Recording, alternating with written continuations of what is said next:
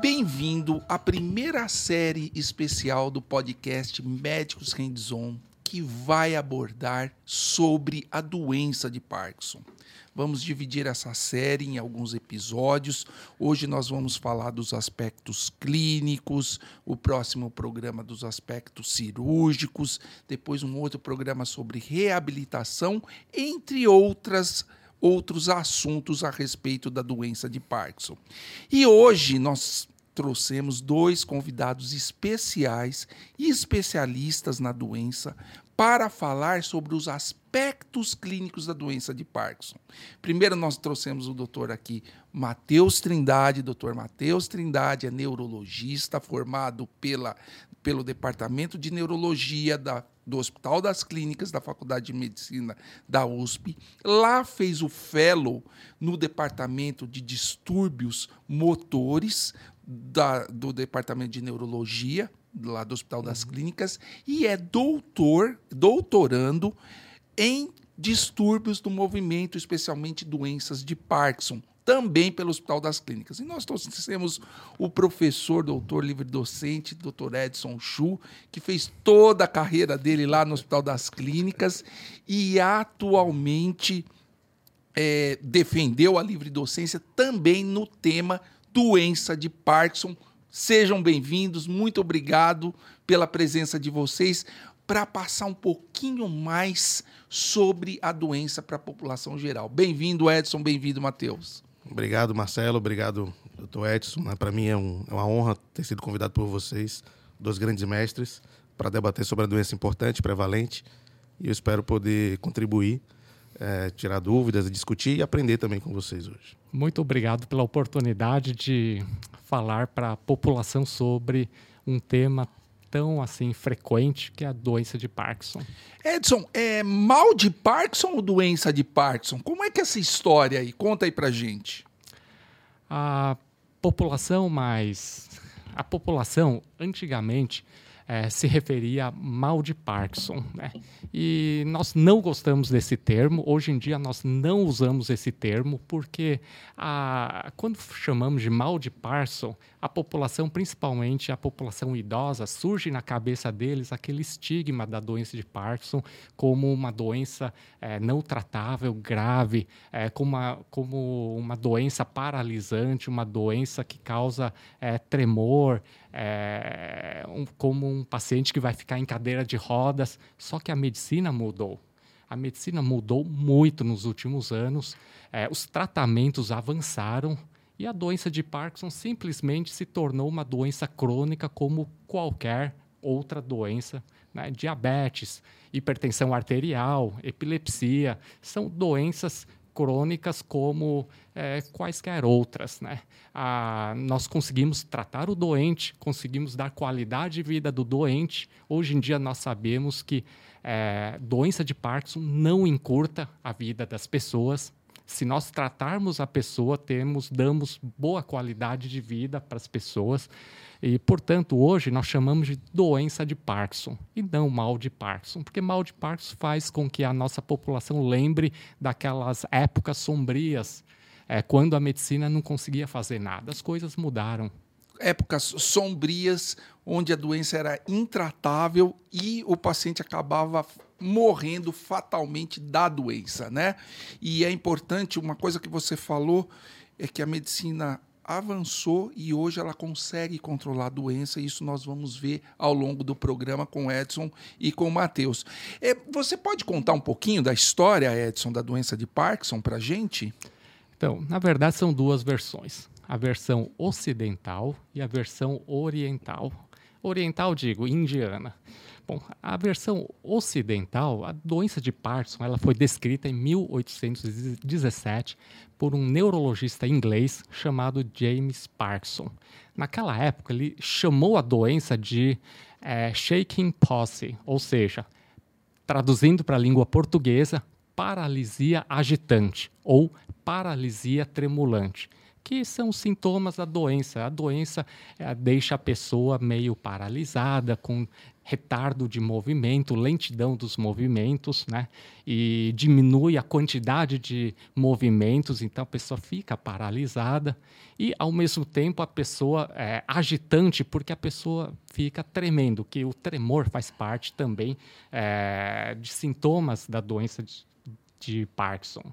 Bom, é, ele descreveu como uma doença progressiva. Mais ou menos meio século depois, 50 anos depois, um neurologista francês chamado Charcot, Dr. Charcot, né, que foi um dos neurologistas mais importantes de todos os tempos, porque toda a semiologia neurológica atual que nós conhecemos, uma parte dela foi descrita pelo Dr. Charcot, né?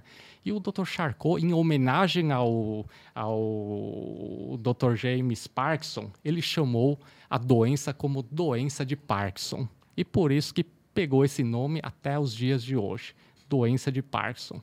Né? Mais ou menos 60 anos depois, né, da, de o Dr. Charcot chamar de doença de Parkinson, né, um outro neurologista e neuropatologista alemão, ele conseguiu, estudando os cérebros de pessoas que faleceram e que tinham doença de Parkinson, ele descreveu o que nós chamamos de corpúsculo de Levy. Né? E o corpúsculo de Levy hoje, hoje é considerado um dos é, marcadores fisiopatogênicos da doença de Parkinson. Né? É, de lá para cá, é, o tratamento, o diagnóstico avançou bastante sobre a doença de Parkinson. Nós já conseguimos fazer é, clinicamente diagnóstico diferencial com outras formas de parkinsonismo. É, outra coisa importante é que é, a medicina conseguiu, descobriu a levodopa, dopamina, né? É, que faz as, é, quando nós damos a dopamina, existe uma melhora importante dos sintomas clínicos. O Dr. Matheus vai falar sobre isso. Né? E temos, inclusive, tratamento cirúrgico, ou seja, a medicina melhorou bastante nos últimos anos. Né? É, quando foram estudar a medicina indiana, medicina ancestral indiana, viram que mais ou menos 5 mil anos atrás, a medicina indiana já tinha descrito uma doença chamada chamada Campavata. Nossa, Olha Campavata, só que acho que eu nunca tinha ouvido Campavata. falar. Então, a medicina indiana, é, conhecida como Ayurveda, né, medicina Ayurveda, ela descreveu o Kampa Vata. Né? Kampa significa tremor e Vata significa rigidez, ou seja, eles já conheciam há 5 mil anos atrás uma doença, uma doença caracterizada por tremor e rigidez, que são os que fazem parte dos sintomas cardinais da doença de Parkinson que, que nós foi conhecemos. Foi descrito pelo inglês com os termos, com os mesmos termos 5 mil anos Isso. antes, né? Olha só que interessante. E, e a medicina indiana, de 5 mil anos atrás, já fazia o tratamento dessa doença com um fitoterápico chamado Mucuna pruriens, um fitoterápico que hoje nós sabemos que tem propriedades é, antiparkinsonianas, tem propriedades, tem na sua composição é, levodopa. Olha, Olha só. só. que interessante. interessante 5 né? mil anos atrás. Né? E, e mais interessante de tudo, que a nossa população acha, nossa população acha que doença de Parkinson é doença de idoso. E realmente acontece mais frequentemente em idoso. Só que 5 mil anos atrás, assim como em 1800, 1912, né, quando o, o Charcot chamou de doença de Parkinson, né, em 1817, quando James Parkinson descreveu a doença no mundo ocidental, é, naquela época é, as pessoas morriam cedo. Ou seja, na verdade, os casos descritos provavelmente eram casos é, de jovens. Uhum. Né? Ou seja, o que nós conhecemos hoje como parkinsonismo juvenil, é, juvenil né? parkinsonismo precoce, porque as pessoas não viviam 80, 90 é, anos. É verdade a, média de vida lá atrás era Isso. bem menor, né? Então, provavelmente eles descreviam casos é, de ocorrência mais rara, porque as pessoas viviam mais jovens.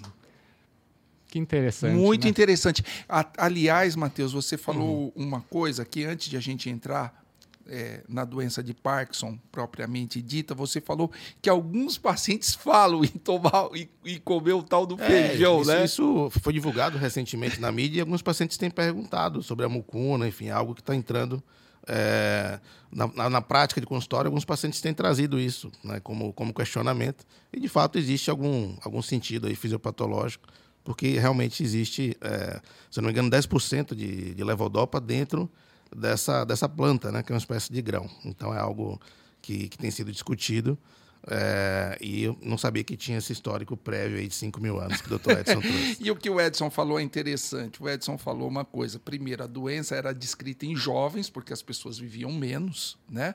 Há 5 mil anos atrás elas viviam menos, e quando o Parkinson descreveu a doença, as pessoas viviam menos, sim, né? Sim. E o Parkinson encurtava a vida. E nós vamos ver o que está acontecendo com a doença de Parkinson ao longo dos anos. Bom, lá, vamos lá, Matheus. O que é doença de Parkinson? Vamos definir a doença de Parkinson aqui. É, Olha. Só para só é, retroceder um pouquinho, é, a doença de Parkinson, ela acontece, a incidência da doença de Parkinson na população é de cerca de 10, é 100 a, é, 100 a 200 casos por 100 mil habitantes. Isso dá mais ou menos é, 3,3%, 3,5% da população acima de 65 anos. Então, por que é importante a população conhecer sobre a doença de Parkinson? Porque na população acima de 65 anos, mais ou menos 3,5% das pessoas terão. Isso significa que, pegando uma sala de aula com pessoas acima de 65 anos, nós teremos em torno de três pessoas com sintomas de doença de Parkinson, ou seja, é muito frequente na, na, na, população, população, acima de 65, acima de 65 anos. Né? anos. E fazendo as análises, isso significa que mais ou menos 200 mil pessoas é, aqui no Brasil é, têm sintomas de doença de Parkinson, o que torna o tema extremamente relevante para a nossa população. É, nós não podemos esquecer que a segunda doença neurológica degenerativa mais frequente né?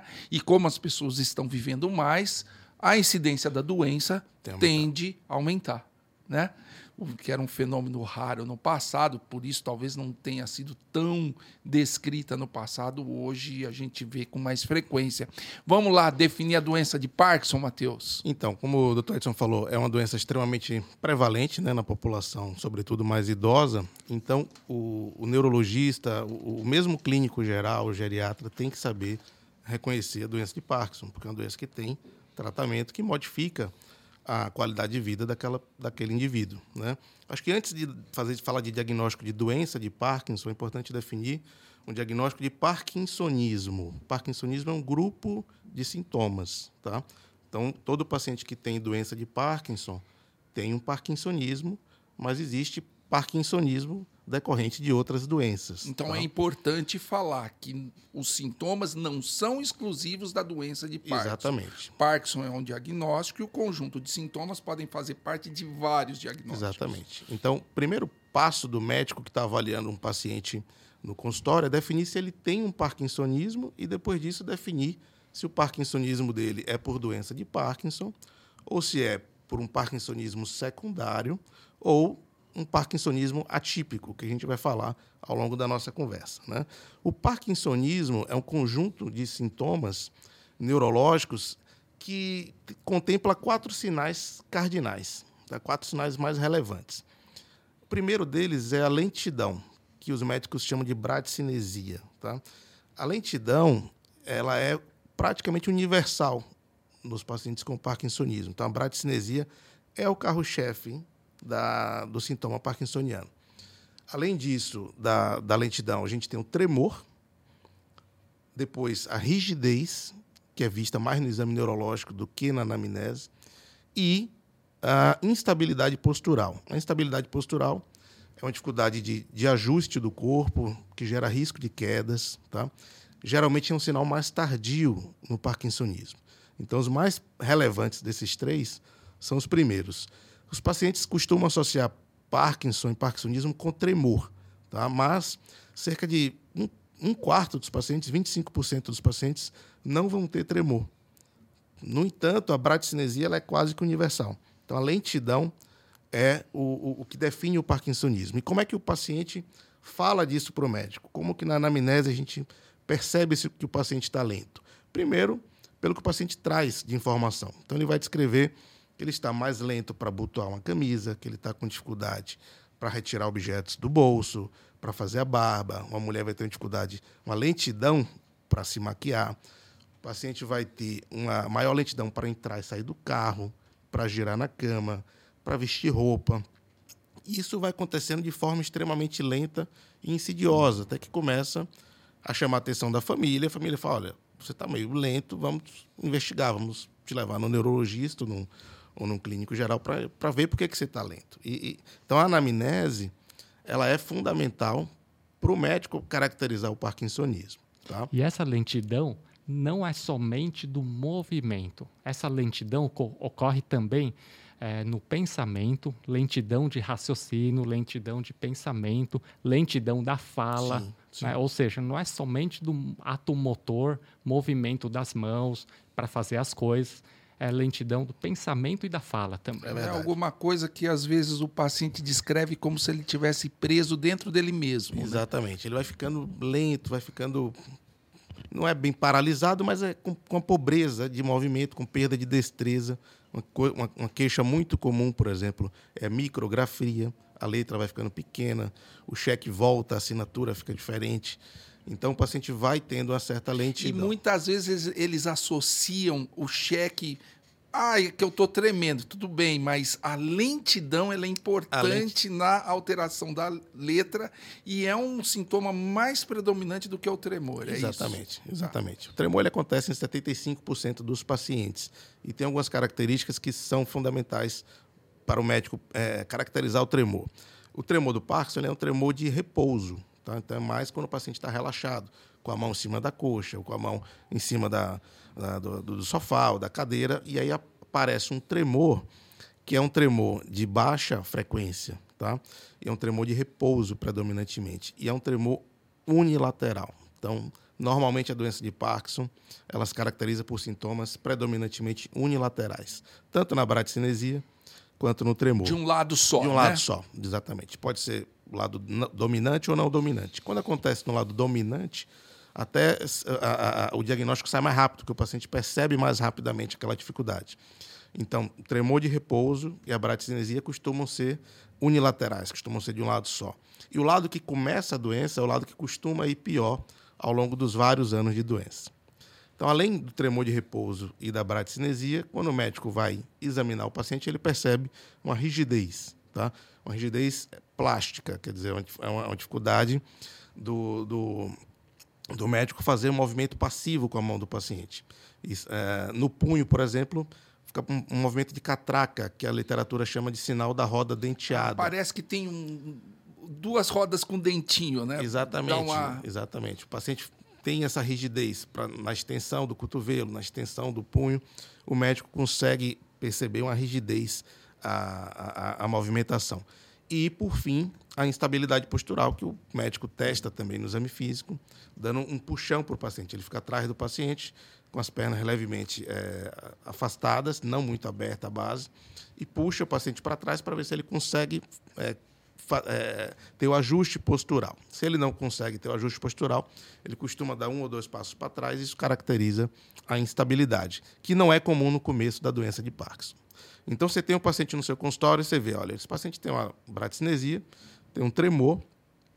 Eu, eu preciso entender se a doença de Parkinson idiopática, que corresponde a 80% dos casos de parkinsonismo, ou se é um parkinsonismo secundário a outra doença. Por exemplo, o paciente pode ter um AVC, um tumor cerebral, uma meningite, uma sequela de trauma de crânio, uma hidrocefalia de pressão normal e ter um parkinsonismo que não é a doença de Parkinson. É outra doença. É outra doença com o tratamento é constelação de sintomas e o tratamento é diferente. E muitas vezes não responsivo à levodopa, que é um marcador da doença de Parkinson idiopática, é a resposta à levodopa, que é um remédio que existe desde a década de 60 70 e até hoje ainda é o remédio mais importante é, no tratamento da doença.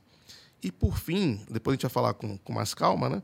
o, o Parkinsonismo plus ou Parkinsonismo atípico, que congrega, além dos sintomas, desses quatro sintomas cardinais que eu comentei, outros sintomas, tipo desautonomia, ataxia, distonia, sintomas corticais, é, paralisia é, do, do, olhar vertical para cima. Então, o médico vai juntando, fala: olha, além do parkinsonismo, esse paciente tem outras coisas. Então, não deve ser doença de Parkinson idiopática, deve ser é, um, um, parkinsonismo atípico. Tá? Então, o importante é caracterizar os sintomas cardinais e separar é, se é um Parkinson secundário, se é um Parkinson atípico ou se é o, o que corresponde a 80% dos casos, a doença de Parkinson idiopática, que é a doença de Parkinson que acontece de forma espontânea. Né? Matheus, ah, pode falar. Pode Resumindo, falar o Dr. Matheus acabou de explicar que é, o paciente começa a ter lentidão dos movimentos, começa a, principalmente de início unilateral e com o tempo vai acometendo bilateralmente. Depois de alguns anos, com o tempo, é, vai ocorrendo de outro lado, mas o início é de um lado. Então, isso significa que quando nós olhamos a marcha do paciente, nós caracterizamos uma marcha mais lenta e uma marcha com um lado do corpo mais travado. Né? A pessoa fica com um lado do corpo mais travado, acaba tendo uma assimetria do, do, dos movimentos naturais dos membros superiores, por exemplo, né? Porque quando nós andamos, ah, as nossas mãos, os nossos membros superiores balançam, né? Aí nós conseguimos enxergar, eh, o médico consegue detectar uma assimetria de movimentos, né? O, movi o, o, lado acometido se move menos, né? E essa rigidez, ela, essa lentidão de movimentos, essa rigidez, ela acontece também no rosto.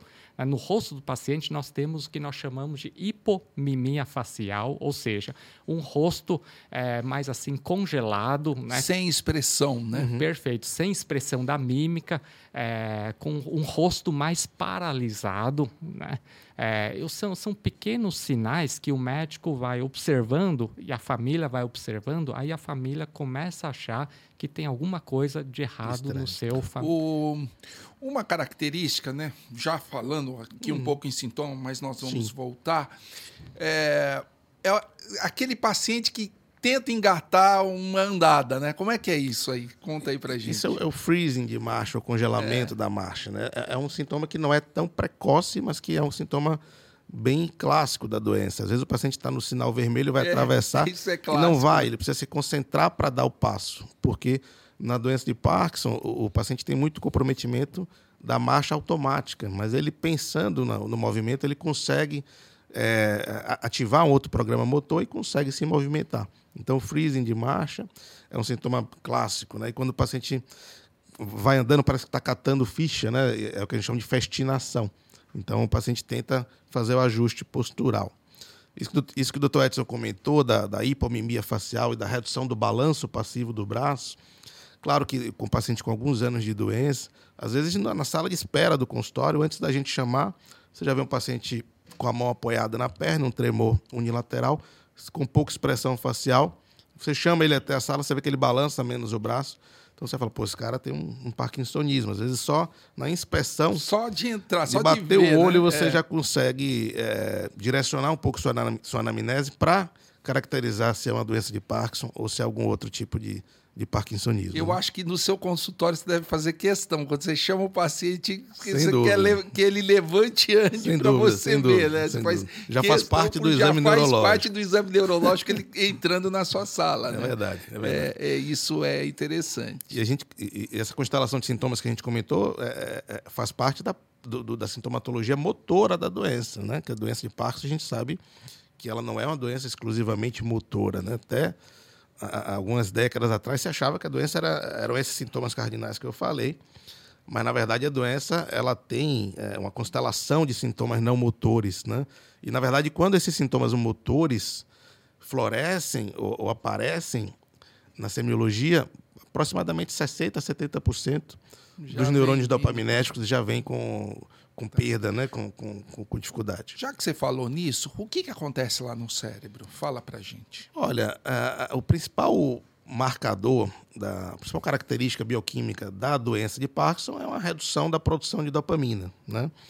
existem é, um grupo de neurônios que, que tem pigmento de melanina, que caracteriza uma substância negra, que fica no, no, no tronco cerebral, que são neurônios muito importantes com relação à produção de dopamina.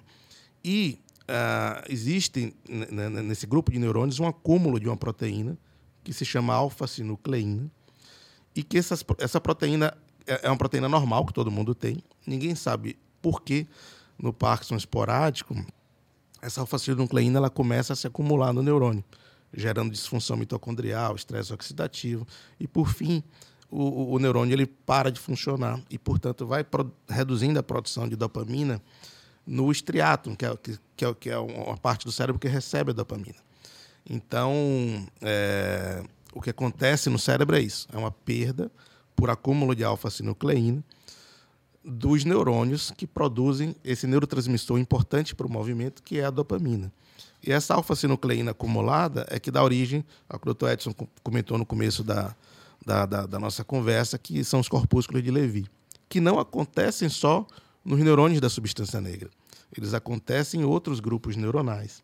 E às vezes, antes de acometer a substância negra, eh, existe já uma destruição, por exemplo, do bulbo olfatório, de células do, do, do núcleo dizer, dorsal do vago. já estão se acumulando em outras Exatamente. partes do cérebro. Então, antes de ter problemas motores, já existe acometimento de outros sistemas neurológicos. Daí que vem a sintomatologia não motora, né? ou pré-motora. A gente pode figurar esse acúmulo de proteína, é como se a gente tivesse acumulando lixo nas ruas, né? impedindo a passagem das Exatamente. pessoas. Essa proteína, esse acúmulo dessa proteína que todo mundo tem em excesso em algumas vias neuronais, é um lixo no neurônio que não deixa a passagem do a, a, o estímulo do neurônio passar. Isso né? mesmo. Alguma coisa acontece com a fisiologia do cérebro que começa a, a, o metabolismo dessas proteínas, alfa-sinucleoproteínas, né? A, o metabolismo dessas proteínas é, é alterada, elas começam a se ligar com algumas fibrilas, algumas fibrilas dentro do neurônio, né? formando complexos proteicos né? que dificultam a fisiologia normal do neurônio.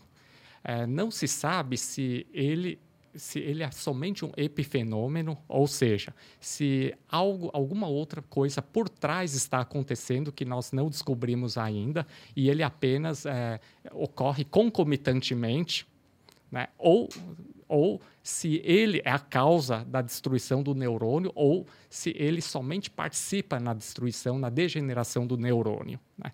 E o importante é saber que essas proteínas vão sendo acumuladas e essas proteínas, é, problema nessas proteínas é, são, portanto, marcadores da doença. E no local onde elas se acumulam muito é onde há degeneração dos neurônios. Uh, talvez, uh, porque aqui nós vamos, ao longo do podcast, nós vamos mostrar que, graças uhum. à evolução da medicina, nós temos o controle da doença, não a cura, mas talvez a chave da cura seja descobrir o metabolismo dessa proteína, né? E evitar Sim. o acúmulo dessa proteína, como nós vimos no podcast de Alzheimer, que estão desenvolvendo algumas medicações que conseguem frear o acúmulo de outras proteínas no cérebro. Talvez isso migre para a doença de Parkinson, né? E o principal local do cérebro onde acontece essa degeneração neuronal é um local é, chamado de substância negra. Exato. É uma pergunta de vários pacientes. O que é substância negra? É. A substância negra, ela, ela se situa, ela se localiza lá no centro do cérebro. Né? É só vocês pensarem que nós temos o encéfalo. O encéfalo é constituído pelo cérebro e pelo tronco cerebral. Né? A primeira porção lá superior, lá em cima do tronco cerebral se chama mesencéfalo, que está lá no meio do cérebro. O mesencéfalo, dentro do mesencéfalo, nós temos uma área mais escura, que o Matheus falou, uhum. chamada substância negra. Nós damos esse nome, substância negra, porque os, os patologistas, na época, ao avaliarem o cérebro, eles percebiam que nesse local tem um, que, que, que em região da substância negra, né, ela é uma região que fica mais escura. Né? Aí, posteriormente, descobriram que esse local ela é rica em neurônios que produzem dopamina. Então, é um local que produz dopamina e essa dopamina produzida, ela é descarregada, ela é produzida lá no, lá no mesencéfalo, na região da substância negra, ela sobe e é descarregada lá no cérebro, num local chamado estriatum, né? ou corpo estriatal. Né? Ela é descarregada lá. E assim, já que a gente falou de dopamina, a dopamina é responsável pelo quê? Porque você falou, normalmente, a doença de Parkinson, 70% dos neurônios têm que estar destruídos para que o cara comece a ter é, sintomas motores. E falta dopamina. Então, a dopamina é responsável pelo quê? Qual é a função da dopamina? Ela tem várias funções, na verdade. Tem funções é, na esfera comportamental, psiquiátrica, mas ela é importante no, no, nos sistemas motores, né? nas programações motoras. Então, é, ela, ela, ela, é um, um, neurotransmissor muitíssimo importante para a parte de movimento, mas também para a nossa parte é, cognitiva, sistema de recompensa, parte é, pré-frontal também tem, tem envolvimento. Por isso que a doença ela não é somente motora. Motora, é exatamente. É tem outros sintomas. Tem outros sintomas associados. Né? nós vamos falar aqui já sim, já. Sim. Mas ah. a, a, a, parte motora é o que leva, às vezes, o paciente para o médico. E, e, e, conhecer a parte não motora nos ajuda a separar se é uma doença de Parkinson idiopática, de uma doença de Parkinson de outra natureza, ou do Parkinson atípico, ou um paciente que está com tremor, e você está com dúvida se é um tremor essencial ou um tremor parkinsoniano, se, você, se o paciente tem um sintoma não motor, por exemplo, uma perda de olfato ou um transtorno do sono REM, que a gente vai comentar, a gente fala, pô, esse cara está tremendo e tem perda de olfato, constipação, então deve ser um tremor parkinsoniano, não deve ser um tremor essencial. Então, nos ajuda a separar as doenças. A, a dopamina, ela regula, ela faz parte do sistema de regulação da motricidade do corpo, dos movimentos do corpo, como o Matheus falou, além de regular a questão do humor, a questão de, de, da parte psicológica, psiquiátrica do nosso do, do, psiquismo do ser humano. Né? E fora isso, a dopamina ela regula também os sistemas neurais da dor e da supressão de dor. Né? Por isso que dor faz parte dos sintomas não motores da doença de Parkinson, já, já. que vamos Exatamente. falar daqui a pouco. Sem então, dúvida. a dopamina ela tem funções muito importantes no cérebro. E a doença de Parkinson ela é caracterizada por falta de dopamina. É, talvez ah, no sistema motor ela dá a liberdade do movimento, né? À medida em que vai faltando a dopamina, o paciente vai ficando mais rígido. É, é ela é muito importante para o movimento automático, né? Que são os movimentos que a gente faz sem pensar. Ninguém levanta da cadeira ou vai andar ou dirige o carro pensando no que vai fazer. Então ela é importante para o automatismo, né? Então a gente fala, a gente pisca, a gente a gente gesticula sem pensar nisso. Então, os pacientes com, com doença de Parkinson perdem esse automatismo, gesticulam menos, eles piscam menos, eles precisam pensar mais para poder trocar passo. Então, existe uma perda do, da movimentação automática. Você tem que pensar para fazer as coisas. Né? Exatamente. Né? Então, amarrando aqui, a doença de Parkinson é o acúmulo de proteína em uma região específica do cérebro, em várias outras regiões, mas existe uma região mais característica, que é a substância negra a substância negra para de produzir a dopamina e a dopamina é responsável pelos sintomas motores e não motores da doença de Parkinson. E para que os sintomas motores apareçam, é, provavelmente você tem que ter aí pelo menos 70% de destruição desses neurônios lá na substância negra. Matheus, você pode falar um pouquinho das fases da doença de Parkinson para a gente? Olha só, a, a, doença de Parkinson é uma doença muito heterogênea, né? E, e, e, o paciente ele chega no consultório, muitas vezes em, em fases distintas. Então, tem pacientes que estão lá e não têm diagnóstico, tem pacientes que já estão numa fase mais avançada e com complicações do tratamento, e tem pacientes que estão numa fase ainda prodrômica, que nem tem sintoma motor, mas que você já pode inferir que ele, que ele é um paciente com risco de ter a doença de Parkinson definida lá na frente. Né? Então, a, a, doença de Parkinson ela tem a fase pré-motora, onde predominam esses sintomas é, não motores, por exemplo, desautonomia, com constipação, com urgência é, é, miccional, né, urgência urinária, pacientes que têm o transtorno do sono REM, tem pacientes que têm depressão, apatia, ansiedade. E depois começa a vir a fase clínica da doença, quando, quando vem os sinais de parkinsonismo que a gente comentou lá na frente. Numa fase mais avançada se somam o freezing de marcha, a festinação, a instabilidade postural e as alterações cognitivas. Tá? As alterações cognitivas também acontecem na doença de Parkinson, mas anos, classicamente anos depois de já ter acontecido a, a doença do ponto de vista motor. Então você vê que é um espectro de doenças, né? um espectro de sintomas pré-motores, a parte motora e depois a parte onde predominam alterações cognitivas e as flutuações motoras, as cinesias, que, que, são, que é algo que a gente vai comentar também. Então vamos fazer o seguinte: uh, o Edson vai falar um pouquinho, porque Parkinson na população em geral é conhecida como doença do tremor, certo? Se você pegar 70% das Sim. pessoas e perguntar, você sabe o que é doença de Parkinson? Ele na hora vai lembrar ah, aquela doença que o cara treme, né? Então o Edson vai falar agora um pouquinho dos sintomas não motores na fase pré-motora, uhum. aí você fala da fase motora e você fala e, e da fase tardia também, que são a, é a fase cognitiva. Pode ir, Edson. Bom, a doença de Parkinson, na doença de Parkinson, a população conhece praticamente os sintomas motores da doença de Parkinson, mas isso tem uma razão, porque o diagnóstico, o diagnóstico clínico da doença de Parkinson, os critérios diagnósticos clínicos, porque os critérios diagnósticos, os Bebe critérios. Água aí. Você corta essa parte para nós? Deu uma. Bebe água. Vai lá, vamos lá. Bom, a população, a nossa população, conhece a doença de Parkinson através dos seus sintomas motores. Né? E isso tem a sua razão de ser. Tem a sua razão de ser porque os critérios para o diagnóstico de doença de Parkinson hoje são critérios motores. É, só que hoje em dia nós sabemos que existem os, os, sintomas não motores da doença de Parkinson que aparecem anos antes, meses, anos antes é, do aparecimento dos sintomas motores. E quais são os principais sintomas não motores da doença de Parkinson?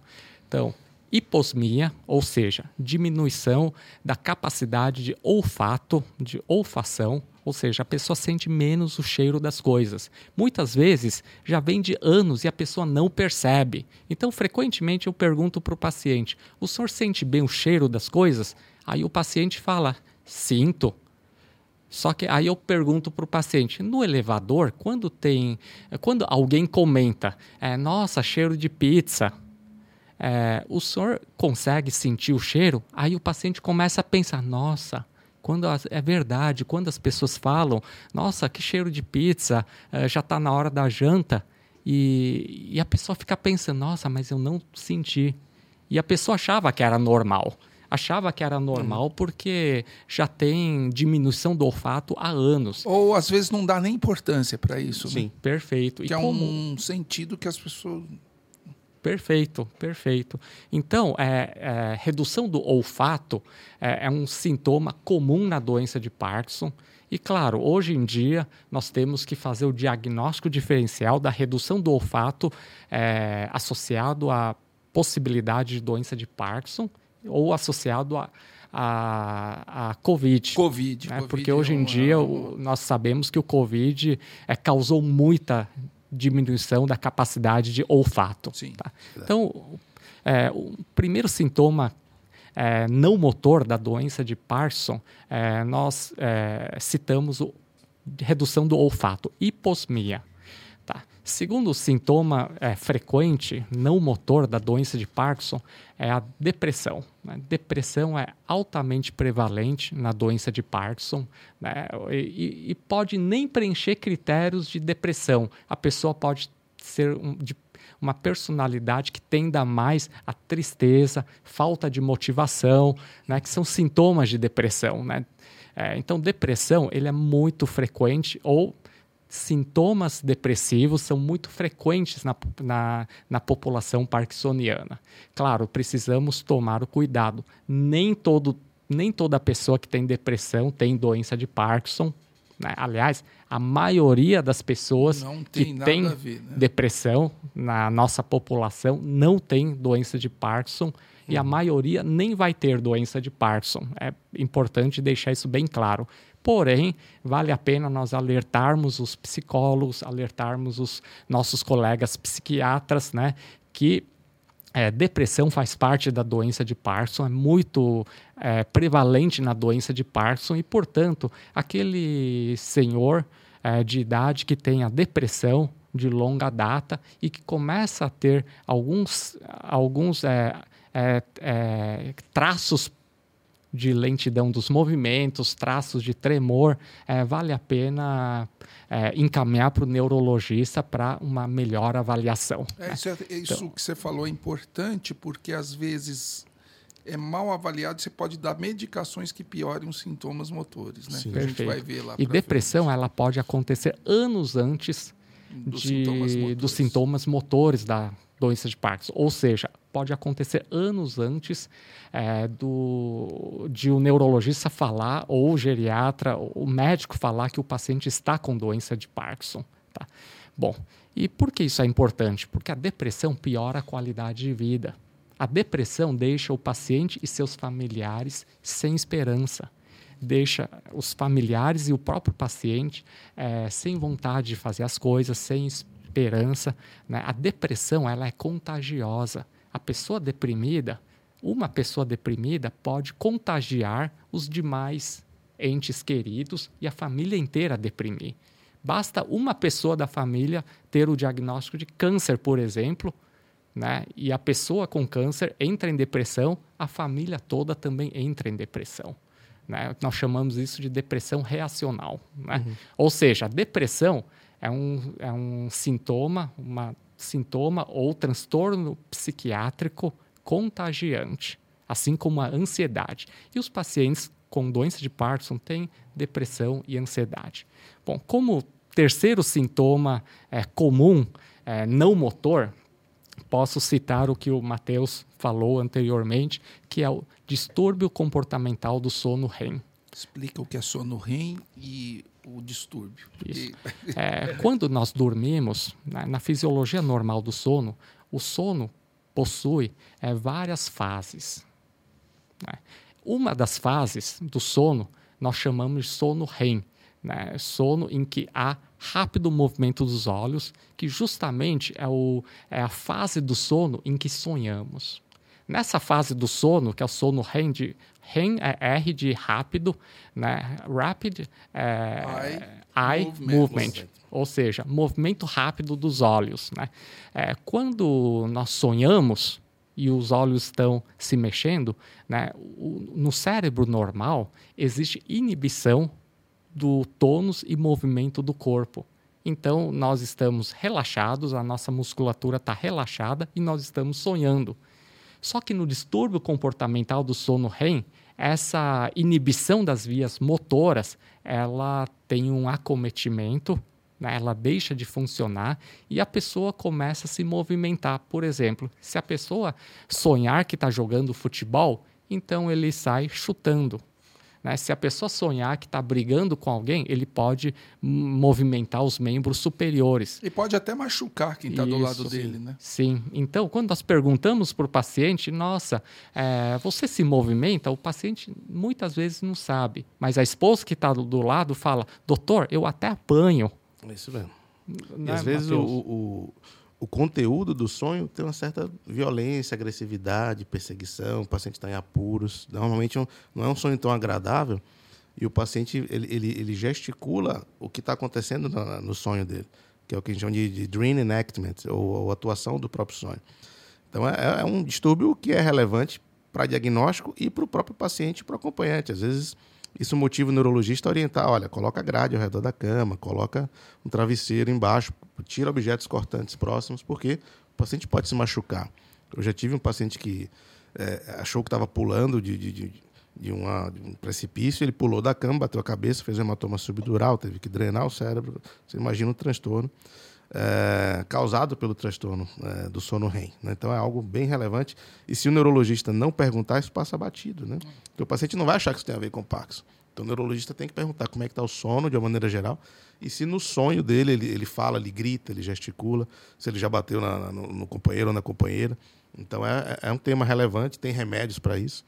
É, se isso for muito frequente, se for uma vez no mês, uma vez a cada dois meses, não precisa tratar, mas se for muito frequente, eventualmente vale a pena até medicar, né, doutor? Verdade, verdade. Então, quando nós perguntamos para a esposa, o paciente fala à noite enquanto dorme, aí a esposa fala, nossa, ele fala, grita, né? Aí parece que está brigando, aí a esposa confirma, é, sim, parece que está brigando, né?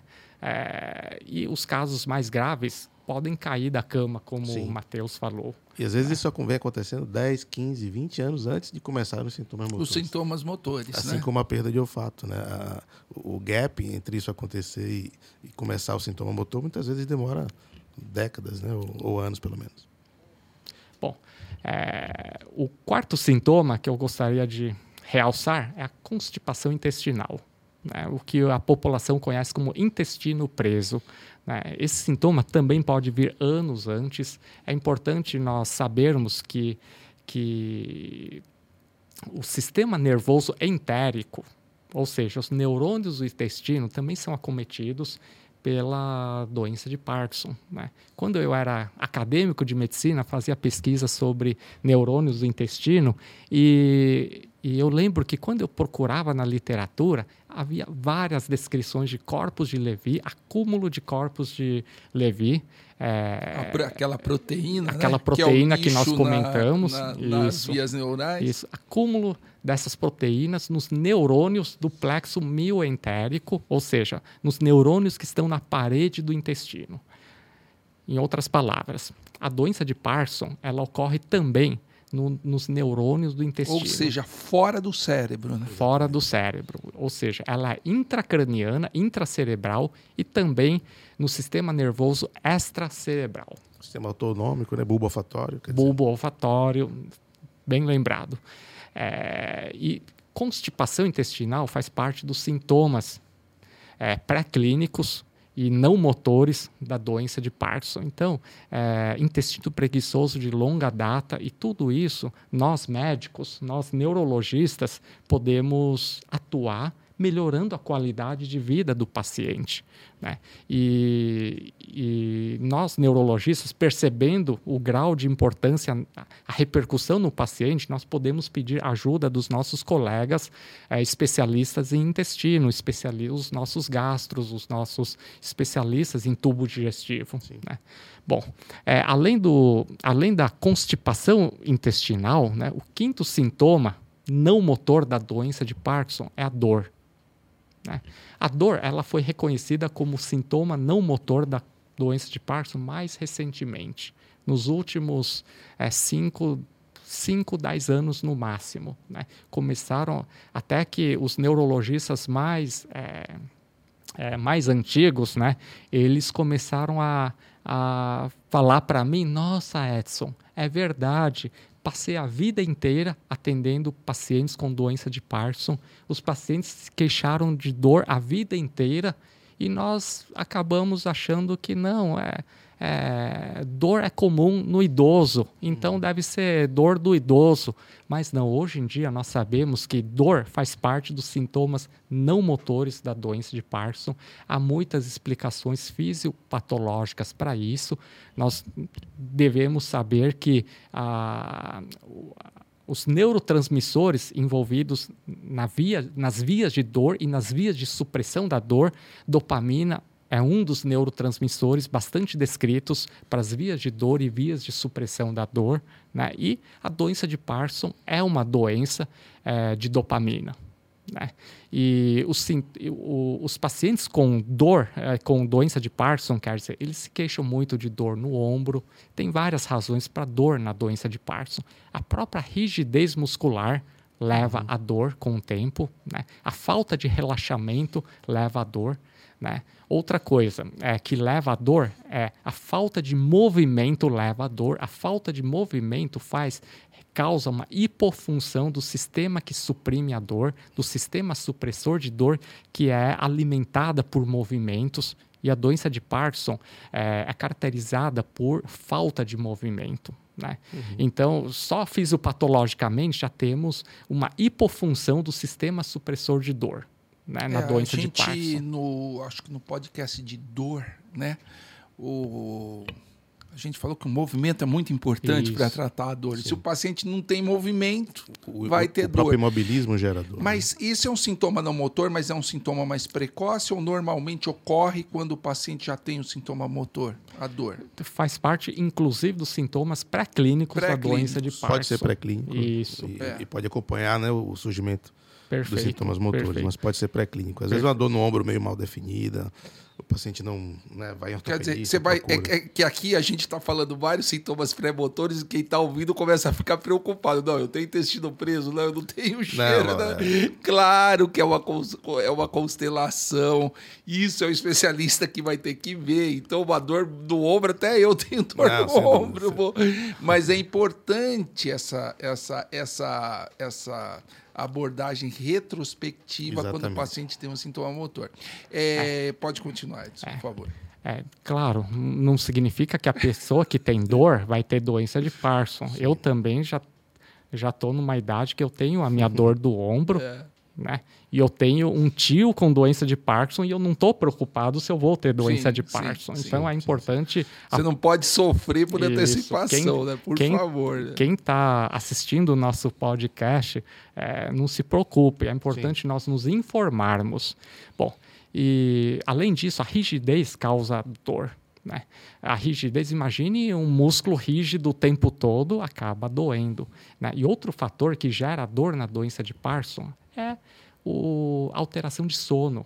Né? A pessoa que tem doença de Parkinson não consegue dormir direito por diversas razões, seja por causa de distúrbio comportamental do sono REM, em que acaba não descansando, não relaxando a musculatura, né? seja porque é, não consegue iniciar o sono, né? não consegue iniciar o sono porque é, começa a doer tudo, né? seja porque acorda no meio da noite, não consegue se movimentar. Sim, aí começa a doer tudo porque acabou o efeito do medicamento, da, do medicamento e não consegue se mover.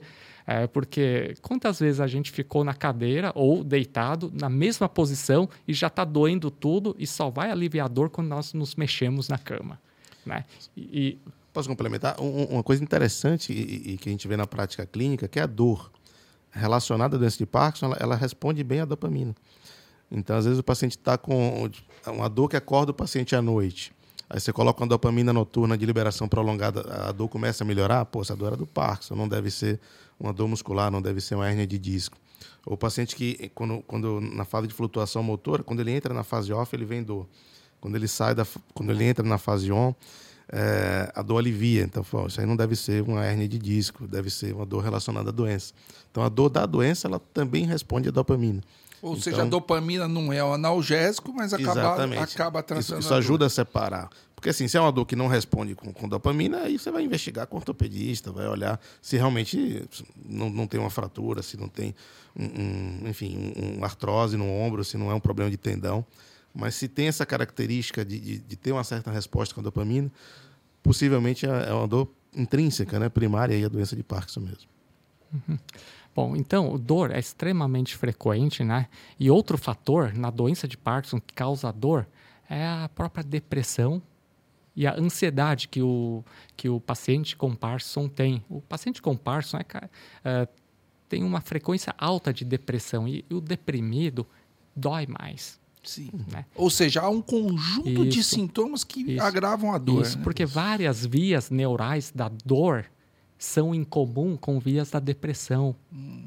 Né? Então, é, o sintoma depressão, assim como o sintoma dor, usam das mesmas vias neurais. Hum, olha só. É por isso que, para tratamento de dor crônica, a gente também dá antidepressivo em doses menores, uhum. porque assim a gente estimula aquelas mesmas vias que também funcionam para dor e para depressão. Né? Tem vias em comum.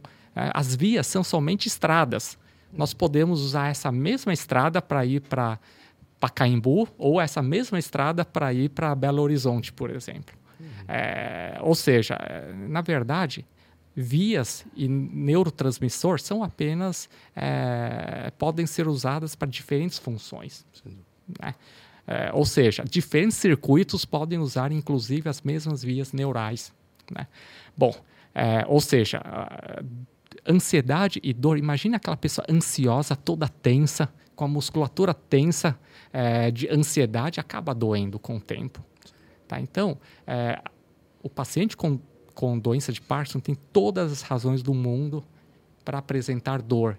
E é importante o médico reconhecer isso, claro, porque uma vez que nós sabemos é, as causas da dor na doença de Parkinson, nós conseguimos tratar as causas, tratar os mecanismos e melhorar muito a qualidade de vida do paciente. Sim. Tá. Bom, Bom o... o, o sétimo sintoma que eu gostaria, não motor da doença de Parkinson, que eu gostaria de ressaltar, é a diminuição da atenção, é o acometimento da atenção e memória. Só que para isso nós temos, eu e o Matheus, nós temos uma boa notícia. Né? Alterações de, de memória e da atenção na doença de Parkinson idiopática, ela ocorre mais tardiamente, se acontecer. Né? É verdade. Porque tem gente que tem uma memória, uma atenção, uma cognição tão boa e passa a vida inteira com doença de Parkinson e não tem acometimento nenhum da cognição. Né? E não são raras as pessoas que evoluem dessa maneira, sem acometimento cognitivo. Mas, claro, caso aconteça, ela acontece, ela, ela acontece mais lá para frente. Né? E, por fim, é, o último sintoma não motor da doença de Parkinson que eu gostaria de citar é a, são sintomas de desautonomia né, que nós não podemos esquecer. E eu tenho uma boa notícia também, o Matheus também. Os sintomas de desautonomia na doença de Parkinson, ela se torna mais importante também lá na frente. Né? Nos primeiros anos é, da doença, os, é, a desautonomia, caso ocorra, ela é bem leve.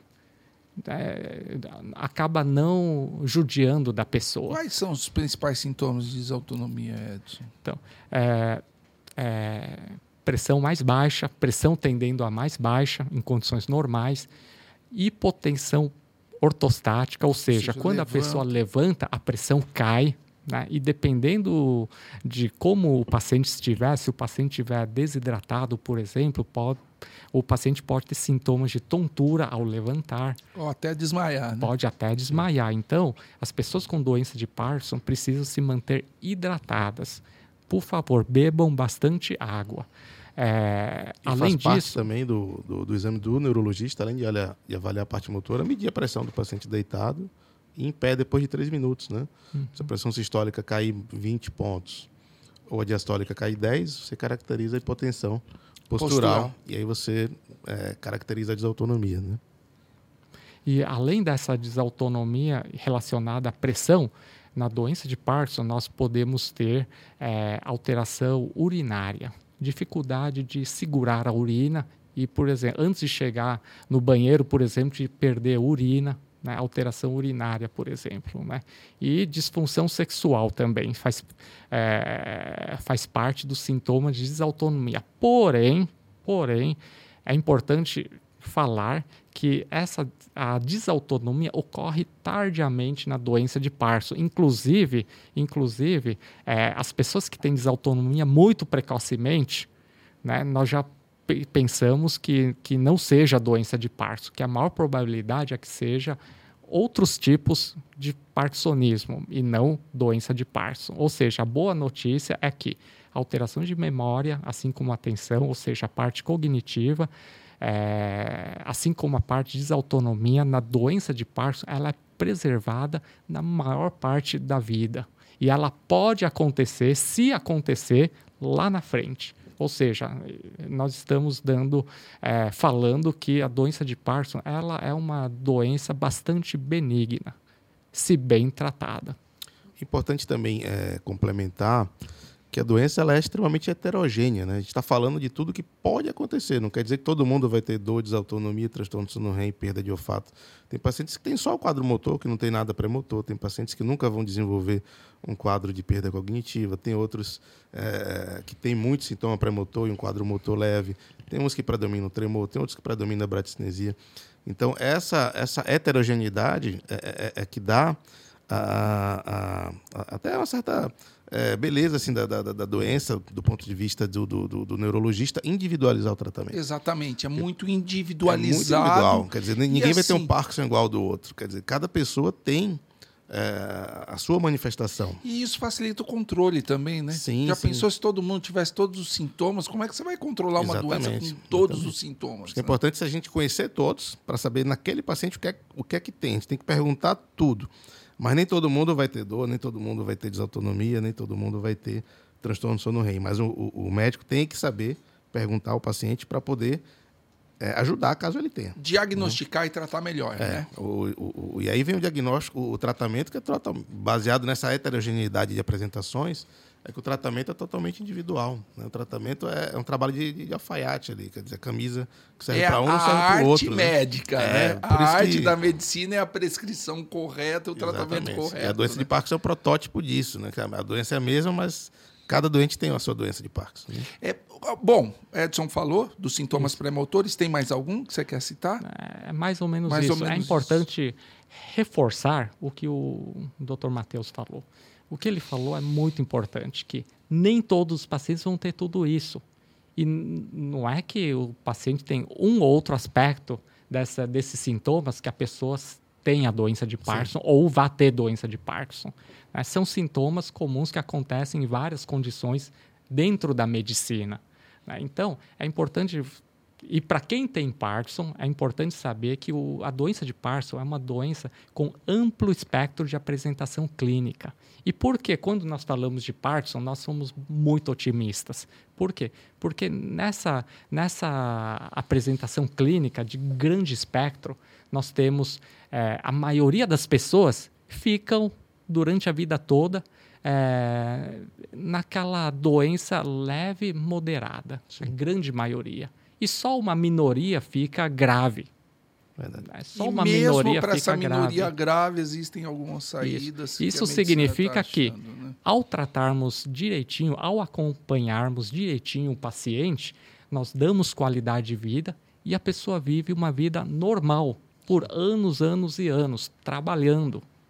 Isso é importante, que às vezes quando você fa fala para o paciente, você tem Parkinson, às vezes a pessoa acha que aquilo é uma sentença de, pô, acabou minha vida. Na verdade, o paciente tem que manter os projetos que ele tem, manter o trabalho, manter o convívio familiar, sabendo que tem um neurologista do lado para ajudar nesse manejo. Né? Não é um, um, uma doença como antigamente, que você não tinha como tratar. Até essas complicações não motoras, todas têm tratamento. Você tem como melhorar a apatia com remédio, depressão, você tem como controlar a dor, você tem como dar dopamina para melhorar a parte motora. Então, é importante a gente, toda vez, comunica esse diagnóstico ao paciente, tirar o peso da doença, tirar o estigma e falar, não, é uma doença crônica como outra qualquer, que vai ser tratado e que tem muito recurso para tratamento, é, remédios, reabilitação, até cirurgia. Então, é uma doença que, que o paciente não pode sair do seu consultório desesperado, tem que sair amparado e sabendo que tem como resolver, tem como ajudar a minimizar o, o desconforto. Bom, tem um paciente que falou para mim, isso é importante, que quando ele recebeu a notícia de que tinha doença, estava com doença de Parkinson, né, ele, ele já estava meio deprimido e o mundo desabou na cabeça dele, porque ele já estava deprimido e começou a achar que não vale a pena viver, etc. Piorou a depressão dele, né? E ele foi tão bem cuidado pelos médicos que ele falou que, nossa, agora que eu estou com depressão tratada, né? E agora que eu sei sobre a doença, né? Foi a melhor coisa que aconteceu na minha vida, porque ele passou a valorizar coisas na vida que ele não valorizava. Ele passou a es fazer escolhas corretas e começou a ter qualidade de vida. A relação com a família melhorou, passou a valorizar o tempo com a família, com os filhos, com os netos. Ou seja, segundo esse paciente que eu atendi, nossa, a vida dele só melhorou depois do diagnóstico da Virou doença a chave, de Parkinson. Né? Sim passou a olhar a vida de outra maneira, né? É e é importante, é sem importante dúvida, porque é, a doença de Parkinson ainda é um estigma para a maioria da população, né? Porque e é importante acabou, né? reforçar que a doença de Parkinson não encurta a vida. As pessoas acabam falecendo Sim. de causas outras, como qualquer um é, Infarto, AVC. Isso, infarto, AVC. E não do Parkinson, não. por isso que a gente tem que investir na qualidade de vida, Sem né? dúvida. Bom, vamos falar agora dos sintomas motores. Né? Você já falou lá atrás das quatro principais, mas você falou alguns termos que você tem que explicar para o ouvinte. On, off, escape motor, etc, Certo. etc. Matheus, vamos lá. O, o, o que eu falei no começo do- do- dos quatro sinais do, do Só parkinsonismo, Vamos lembrar, né, dos quatro. Né? lentidão, que é bradicinesia. Os médicos chamam bradicinesia, mas o- a gente pergun- fala com os pacientes como lentidão. Rigidez, eh, tremor de repouso, tudo isso assimétrico e a instabilidade postural. Então, Assimétrico, né? É assimétrico. importante. E o lado que começa é o lado que vai pior. E um tremor, tremor, rigidez e lentidão sempre são piores de um lado em relação ao outro. Pode acometer os dois, mas começa de um lado e é sempre um lado um pouco pior do que o outro. E aí, esses termos que eu falei é, têm relação muitas vezes com fases mais tardias da doença.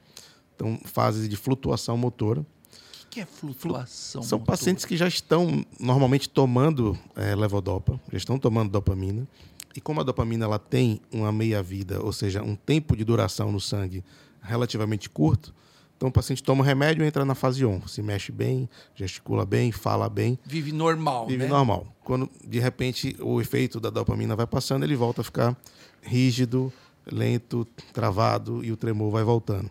Então, isso não acontece no começo da doença, acontece com pacientes que já têm 7, 10 anos de doença, então começam a ter isso que a gente chama de flutuação motora, tá?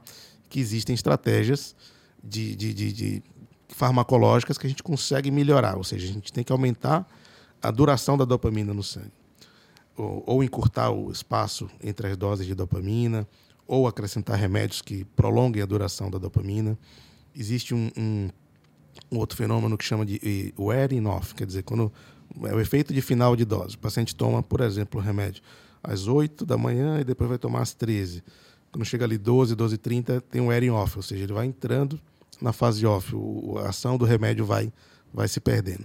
E chega uma hora que não é tão associado com o horário de tomar o remédio, que é a fase de, de flutuações motoras é, imprevisíveis, né?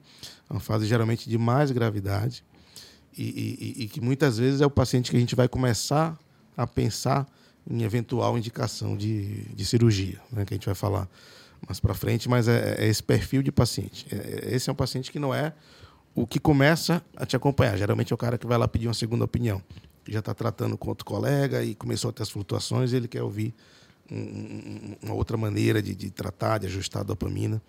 É, Porque então, ele sente que a medicação já não já não está segurando como está antes. segurando né? como no, antes. No começo do tratamento está tá uma fase de, de- de lua de mel com a dopamina, que tudo melhora, tudo fica bem, e depois, não todos, mas alguns pacientes podem entrar nesse, no, no, no wearing off, na flutuação motora. E que se não for reconhecida é, e tratada logo, pode piorar o sintoma de depressão Exatamente. do paciente. Né? Dor, né? começa a, Aí começa a ter mais espiral. off, começa a ter mais dor, começa a ficar É, desanimado. Aí entra num espiral ruim, né? Exatamente. Só para complementar, para a população que nos ouve, é, on no inglês significa ligado, Liga, É o aceso. liga, desliga, né? Isso. E o off significa desligado, né?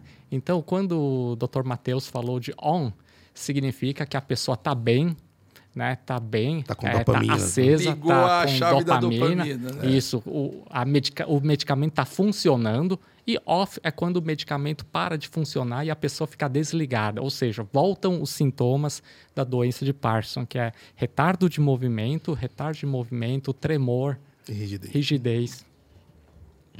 Sim. E você falou do on-off e o que mais pode acontecer? Os sintomas motores. Olha, pode acontecer, por exemplo, um, um fenômeno é, chamado de distonia, né, que é uma, O que, que é distonia? Distonia, ela, na doença de Parkinson, ela não costuma acontecer de forma espontânea. Ela costuma acontecer muitas vezes como um efeito colateral.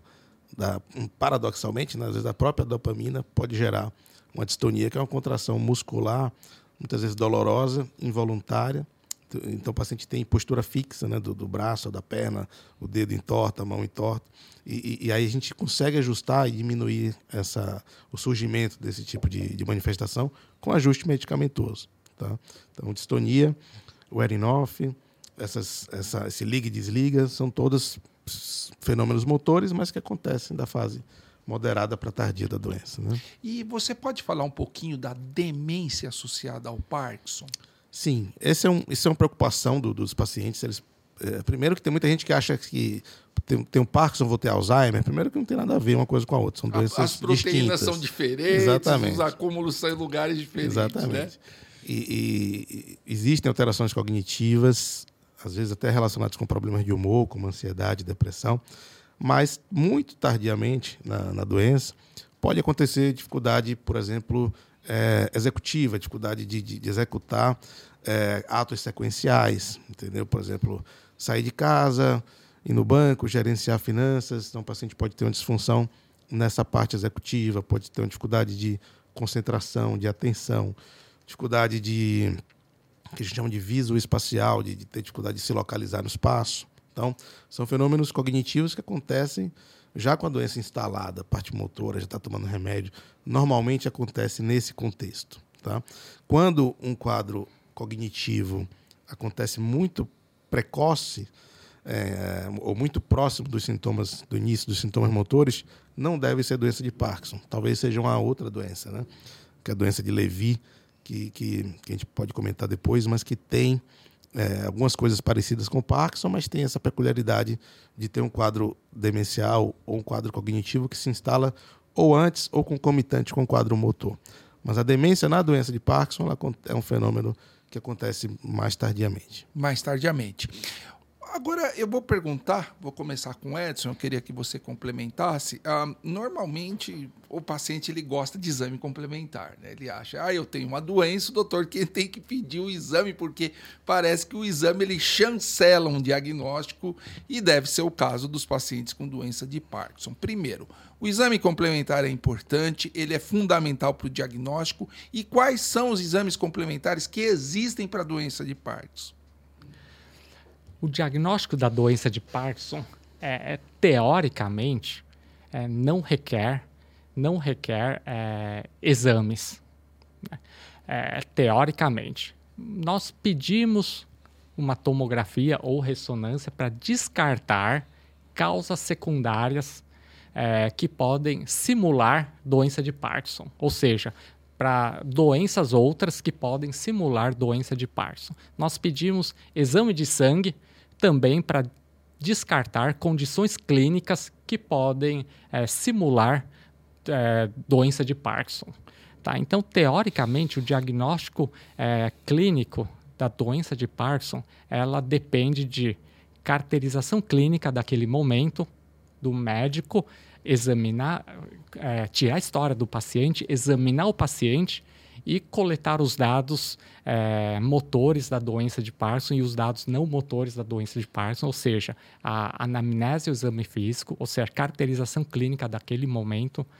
O diagnóstico ela depende também né, de exame complementar, porém, porém para afastar causas secundárias de doença, eh, causas secundárias que podem mimetizar, eh, simular uma doença de Parkinson. né?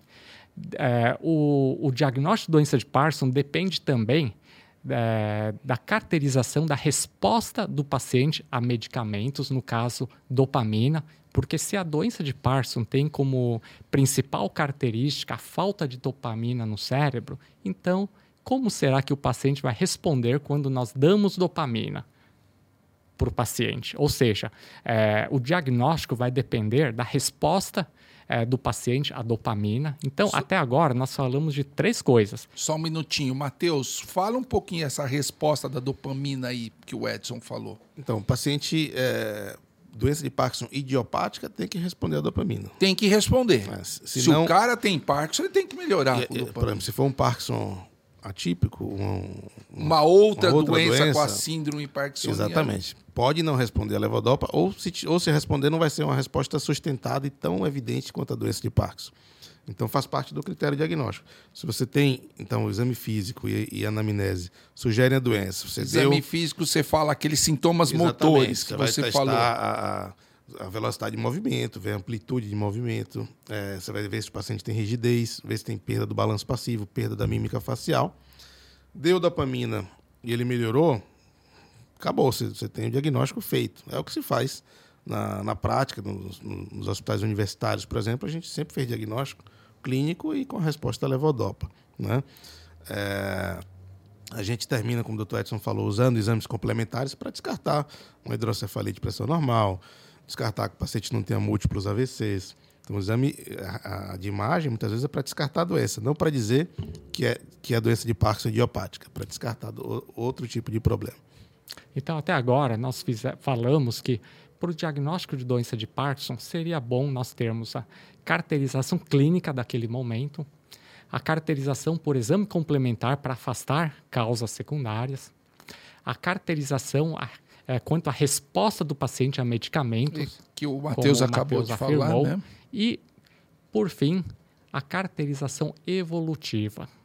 Por que isso? Porque ao longo dos anos, à medida que o tempo passa, caso não seja doença de Parkinson, outros sintomas surgirão. Por exemplo, é, se durante o acompanhamento, mesmo tendo respondido a, a levodopa, por exemplo, com o tempo pode não passar mais a responder. Aí ficamos com o pé atrás. Será que se trata de alguma outra doença? Aí pode aparecer, por exemplo, sintomas cerebelares. Aí nós falamos, nossa, está aparecendo atrofia de múltiplos sistemas. Ou seja, por vezes, em alguns pacientes, o diagnóstico ele pode levar anos. Sim, às vezes é evolutivo, às vezes você não consegue fechar na primeira consulta. Às vezes o paciente. É, e também não tem pressa, às vezes, de você rotular ou dar o diagnóstico rápido. Né? Você fala, olha, volta daqui a quatro meses, vamos ver se essa rigidez vai acentuar, não vou te dar remédio, volta e vamos ver. Entendeu? É, agora, tem pacientes que são mais ansiosos que, ah, não, quero fazer algum, algum exame complementar para ajudar. Eu quero saber o que eu tenho, né? É, e muitas vezes essa resposta não vem numa consulta ou em algumas semanas, às vezes leva um tempo. Exatamente. Por isso pode ser evolutivo. Com, né? Por isso que com frequência os médicos acabam passando de médico a médico procurando opiniões e com frequência o diagnóstico só sai lá na frente, anos depois ou meses depois, claro é, porque muitos médicos eles têm um cuidado na hora de falar, de não, de, de não sair rotulando de tal doença ou tal doença. Sim. Alguns médicos preferem esperar um pouquinho e olhar, fazer a caracterização evolutiva do paciente antes de bater o martelo. Né? Bom, e em relação a exames complementares, né, além de descartar causas secundárias, tem alguns exames que podem é, é, reforçar o diagnóstico de doença de Parkinson. Hoje em dia, nós temos a ressonância magnética com estudo do nigrossomo, que vai é, mostrar algum, algumas áreas de, de, que tem alteração do metabolismo do ferro que pode acontecer no, na doença de Parkinson. Né? Um outro exemplo, por, é, um outro exame, por exemplo, é a cintilografia cerebral, que pode usar como radioisótopo TRODAT. Né? Esse exame é um exame que, que quantifica o número de transportadores de dopamina no, no estriatum do paciente. Ou seja, é, ele quantifica o número de transportadores de dopamina no cérebro do paciente e, portanto, dá uma ideia de quanto de dopamina o paciente tem no cérebro, se o paciente tem deficiência de dopamina no cérebro ou não.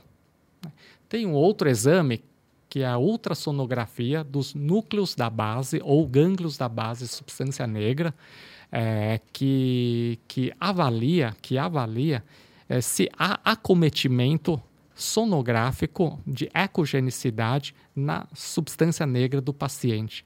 Se tem sinais de gliose e acúmulo de ferro, ou seja, sinais de lesão na substância negra do paciente. Então, é um exame que, que consegue mostrar lesão em região da substância negra Aquela do paciente. Aquela substância que vocês falaram que é mais escura, que onde produz se dopamina. produz dopamina, etc., que dá os sintomas do Parkinson. Isso. E o ultrassom consegue ver isso. Isso. E além disso, pode, pode mostrar é, lesões, alterações ecogênicas, né?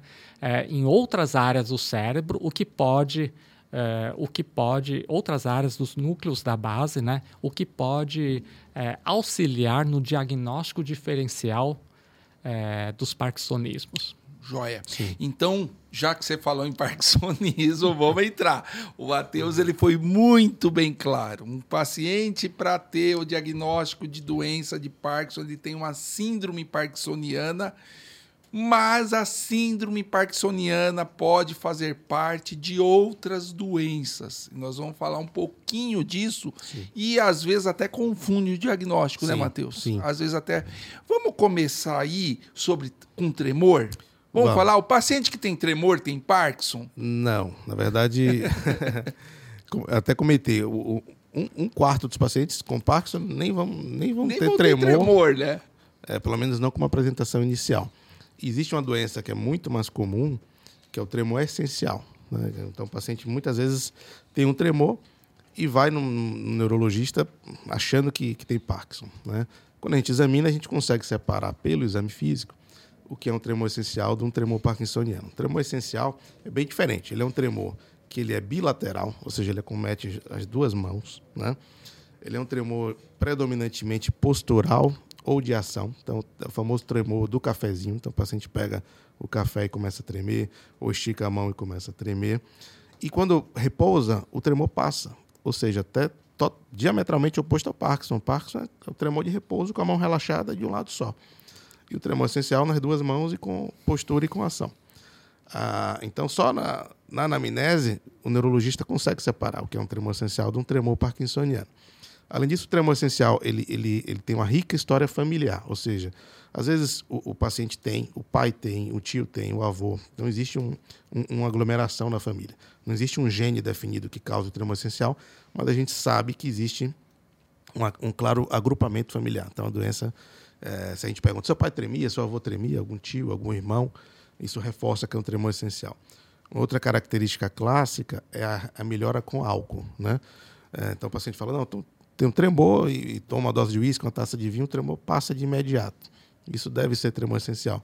O tremor do Parkinson não costuma aliviar na, no mesmo grau que, é que, que alivia o, com o álcool com relação ao tremor essencial. Então, tem essas diferenças na semiologia. Além disso, você vai examinar, você vê que o paciente não tem bradicinesia, não tem perda de amplitude, não tem lentidão e não tem rigidez. Então, você fala, ó, isso não é um Parkinson, isso é um tremor essencial. Além disso, o tremor essencial ele é bem mais insidioso, ele começa, é, pode, começar, pode começar no paciente adolescente, com 15, 20 anos, até os 60 anos pode acontecer. Não costuma acontecer no paciente muito idoso também. Então, geralmente, pacientes com 40, 50. É, de, com história média, familiar. de média idade. Né? Exatamente. Então, é, tem tratamento, tem remédios. Logicamente, não são a base de dopamina, são outros grupos de remédios que costumam tratar. Mas o, o, o diagnóstico ele é, é relativamente é, simples. Né? E, às vezes, quando há muita dúvida na semiologia no exame físico, aí você pode até lançar a mão do Trodat, que o Dr. Edson falou. Não para dizer que tem Parkinson, mas que no tremor essencial, o Trodat vai vir normal, você não vai ter perda Ou de dopamina. Ou no ultrassom também, Ou né? no ultrassom. Você vai dizer, pô, o cara está tremendo, não estou muito convencido que é um tremor essencial. Vou fazer um exame para avaliar a reserva de dopamina. Você pode pedir ultrassom, pode pedir o Trodat. Tá. É, ah, bom, desculpa, vamos voltar um pouquinho para o Parkinson, que você vamos. falou um negócio aqui que é muita gente pergunta. Parkinson é familiar, é hereditário? Isso é uma dúvida muito grande dos pacientes, é, né? É uma dúvida comum no consultório. É. Né? Os pacientes, meu pai tem Parkinson, eu vou ter? Então, a resposta é, é, é não, tá? Normalmente não. Somente 10% das doenças de Parkinson são é, geneticamente determinadas. Né? Tem, tem alguns genes que foram descritos até recentemente é, que a gente sabe que são implicados na doença de Parkinson. LR, RK2, Parkin, PINK, GBA, enfim, tem vários genes que, enfim, é, podem causar doença de Parkinson, caso o paciente tenha seja portador dessa de uma, de uma determinada mutação. Mas 90% dos casos são formas é, esporádicas. Isoladas. Né? Isoladas. Né? Dizer... Então, é, essa doença clássica que a gente discutiu com os fenômenos motores, premotores, são as doenças esporádicas. Às vezes, essa forma genética ela tem algumas características é, individuais e a, a idade de começo dos sintomas é muito mais precoce. Então, os pacientes começam mais cedo a ter sintomas de parkinsonismo. Né? Então, é, existem, existe como pesquisar esses genes, mas na prática médica não é algo tão relevante que vai mudar a condução do, do, do caso. Exceto se há uma história familiar clara, e se o paciente começou muito jovem, aí vale a pena pesquisar. Agora, o tremor é uma doença diferente da doença de Parkinson e quando você tem dúvida, você lança do exame. Sim. É isso? Sim. Agora, vamos sair do tremor e vamos falar de remédios que podem imitar a doença de Parkinson e podem causar síndrome parkinsoniana. Eu acho que isso é muito importante. É acho que isso é um tema muito importante para a gente comunicar, né, a população. Quando, lembra que a gente falou que a gente caracterizou o parkinsonismo? É, faz parte da anamnese perguntar os remédios que o paciente está tomando, porque existe parkinsonismo induzido por medicação. Os remédios psiquiátricos, sobretudo os mais antigos, os antipsicóticos, o Aldol, Aldol por exemplo. O paciente está tomando Aldol pode evoluir com parkinsonismo.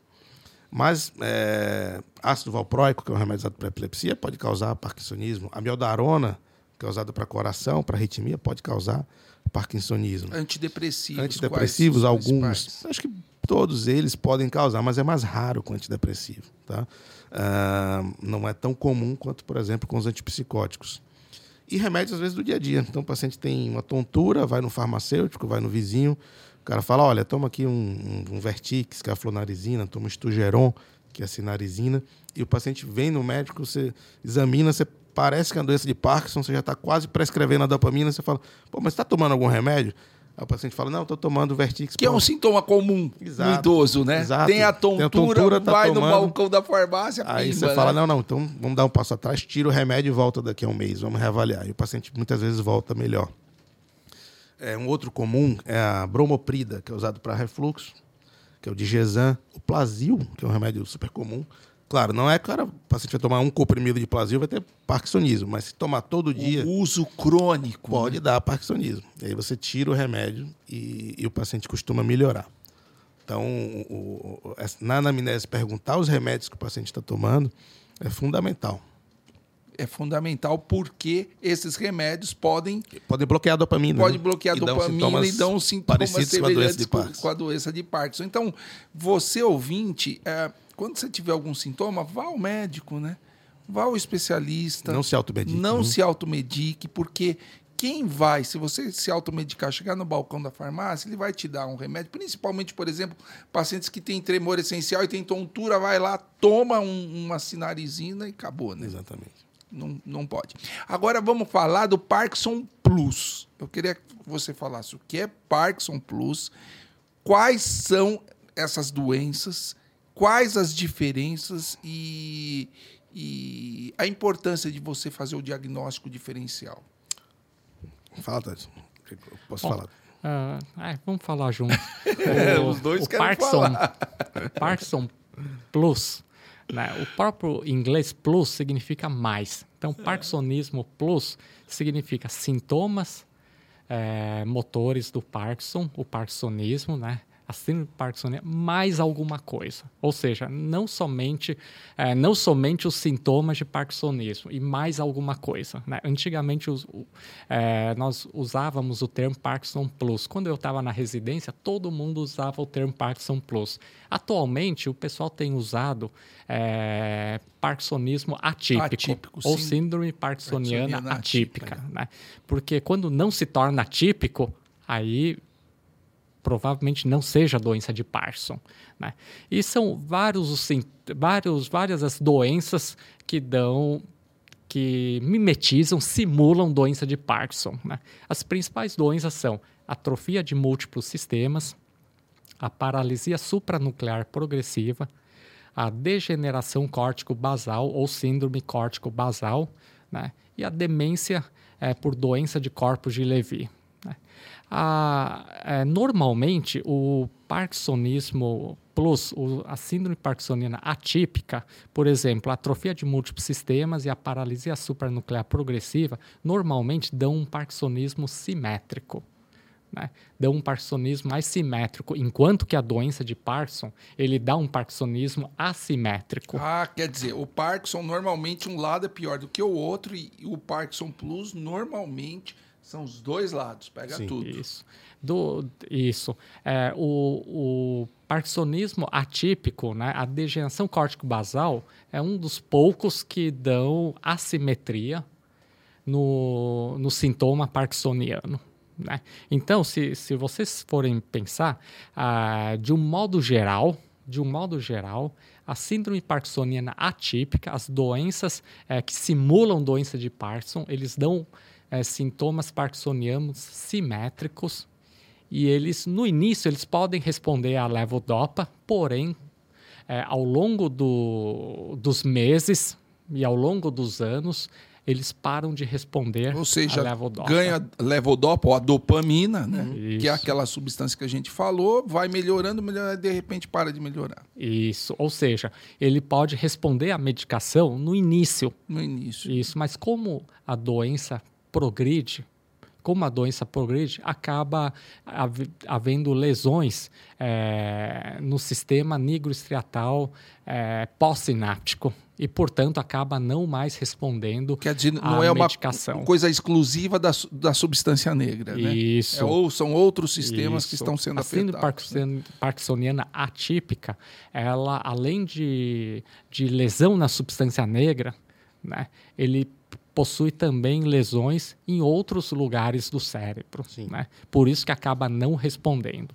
Então, até agora, para organizar o pensamento, eh, nós temos o, o- a atrofia de múltiplos sistemas, a paralisia supranuclear progressiva, que dão parkinsonismo simétrico, a degeneração córtico-basal, né, que, que tem parkinsonismo, se expressa como parkinsonismo assimétrico, tá? E, e a demência por doença de corpus Levi também começam de modo meio é, alguns simétricos, outros assimétricos. O, Ma- o Matheus vai explicar melhor depois. Bom, é, a atrofia de múltiplos sistemas ela é caracterizada principalmente por, ao longo do- da evolução da doença, surgem rapidamente sintomas de desautonomia. Então, ah, a- aqueles sintomas que você falou que no Parkinson dá bem, mais tarde, isso. na atrofia de múltiplos Na atrofia de múltiplos sistemas, ela precoces. ocorre mais precocemente. Ela já acontece nos primeiros anos. né? No primeiro ano, segundo, terceiro ano. Ou seja, dentro de cinco anos já aparece. né? Além disso, então, os sintomas de desautonomia, ou seja, a eh, hipotensão eh, arterial sistêmica, eh, hipotensão ortostática de levantar e ter tontura, eh, tontura, né? Eh, outro sintoma seria eh, disfunção urinária, outro sintoma nos homens a disfunção sexual. Então, a atrofia de múltiplos sistemas ele começa a ter desautonomia. Além disso, eh, existe uma das formas de atrofia de múltiplos sistemas que a gente começa a notar outros sistemas neurais eh, acometidos. Por exemplo, sistema neural relacionado ao cerebelo, por exemplo. Né? Que é o cerebelo, é um órgão do cérebro, do encéfalo, que é responsável por coordenar os movimentos, entre várias outras funções. O principal, a principal função do cerebelo é a coordenação e o equilíbrio eh, do, do, do ato motor. né? Então, eh, esses pacientes começam a ter o que nós chamamos de ataxia, que nada mais é do que incoordenação motora.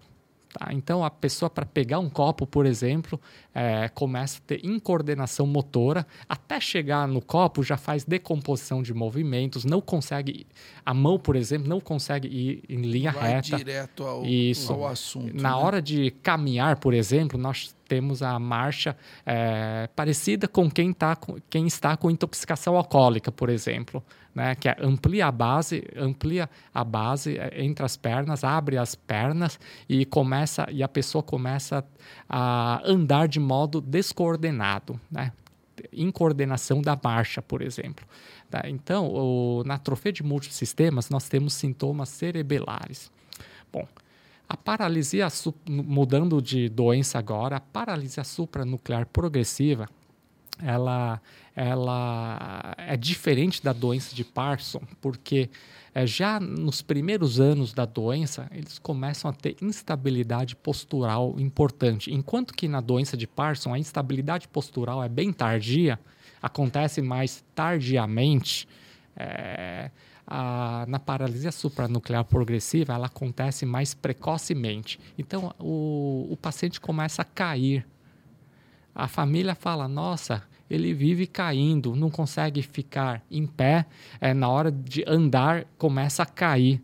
Né? Uma outra diferenciação importante entre doença de Parkinson idiopática atípica da paralisia supranuclear progressiva é a postura. Enquanto que na, na doença de Parkinson o paciente começa a curvar para frente né, e a cabeça começa a baixar, né, na paralisia supranuclear progressiva é, começa a curvar para trás e a cabeça começa a levantar.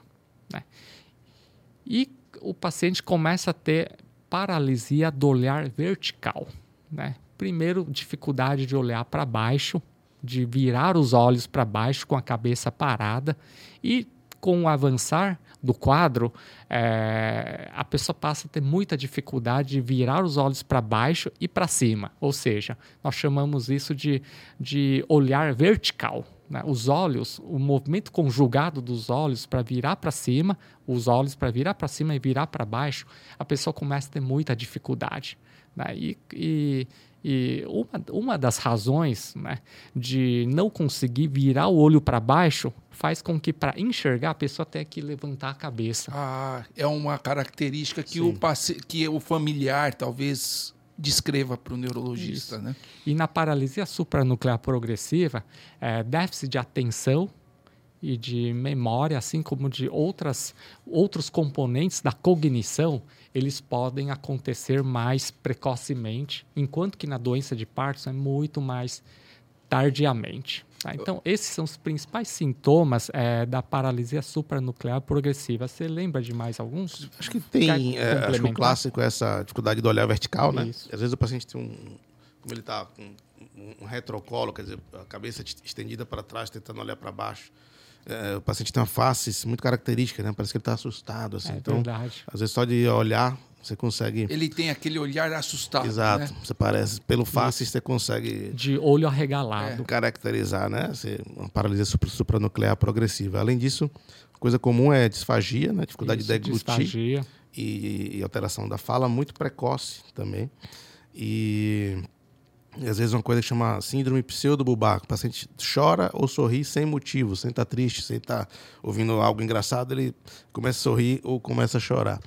É, chama Isso é da paralisia supranuclear Sim, progressiva. outras doenças neurológicas ah. podem, podem dar, mas paralisia supranuclear progressiva, né, PSP, pode causar isso também. E quedas muito precoces. Então, às vezes o paciente, entre o início dos sintomas e, e, e precisar de uma cadeira de rodas, demora dois anos. Ao contrário do Parkinson, que quando vai precisar no final da doença, com 20, 15 anos de doença. Né?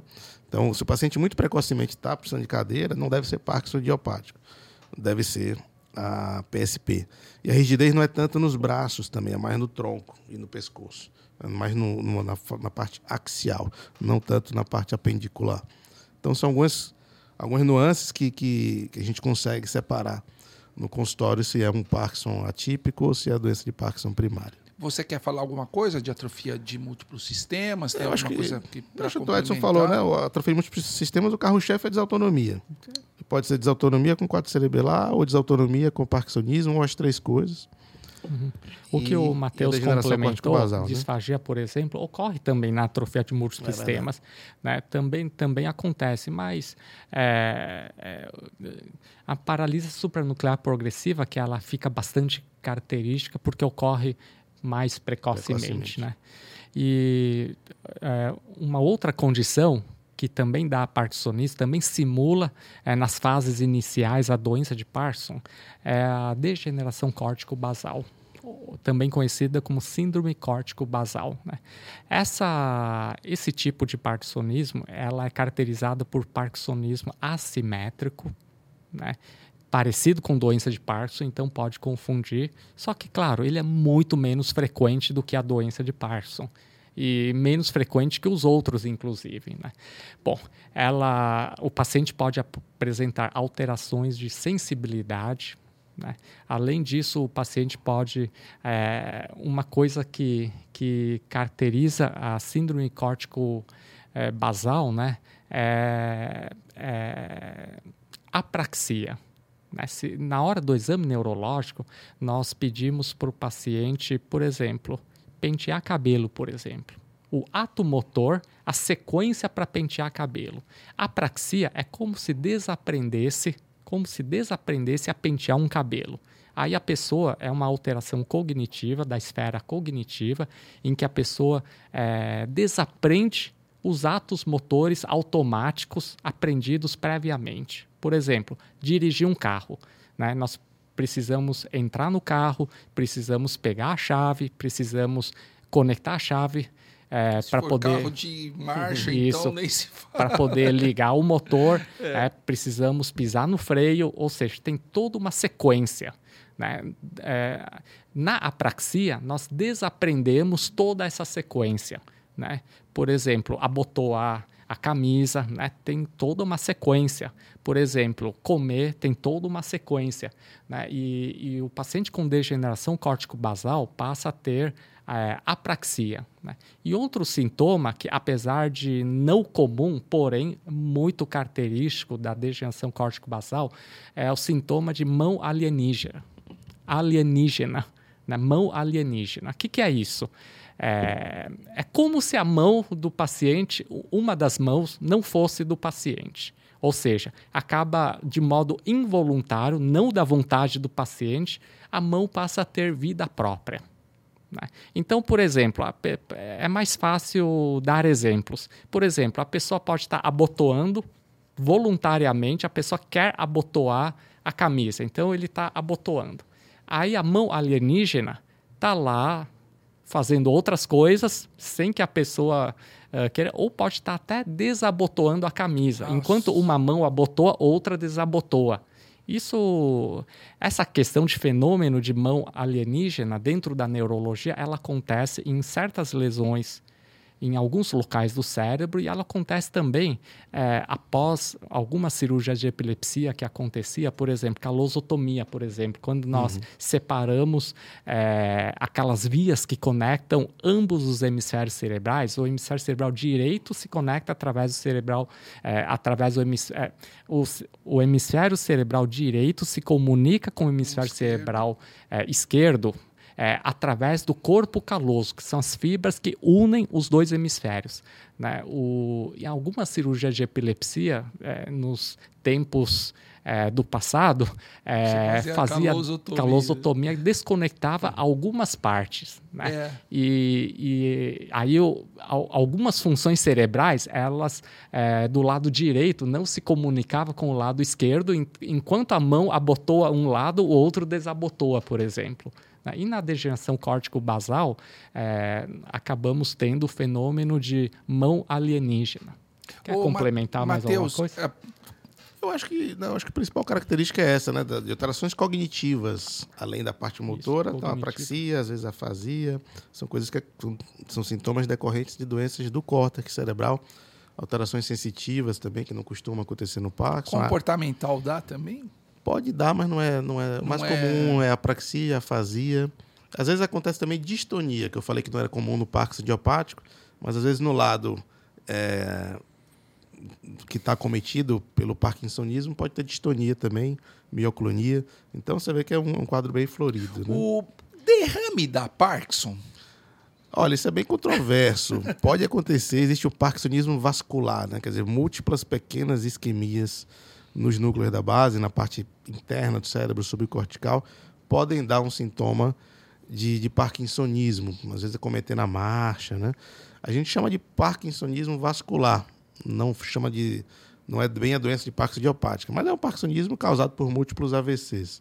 Isso é controverso, mas a gente uh, pode acontecer. Aí, daí a importância às vezes de fazer, a gente separa isso na ressonância. Você pede uma ressonância tem múltiplos AVCs, pô, será que esse cara, esse paciente tem um Parkinson idiopático ou ele teve um tanto AVC que está com Parkinsonismo, né?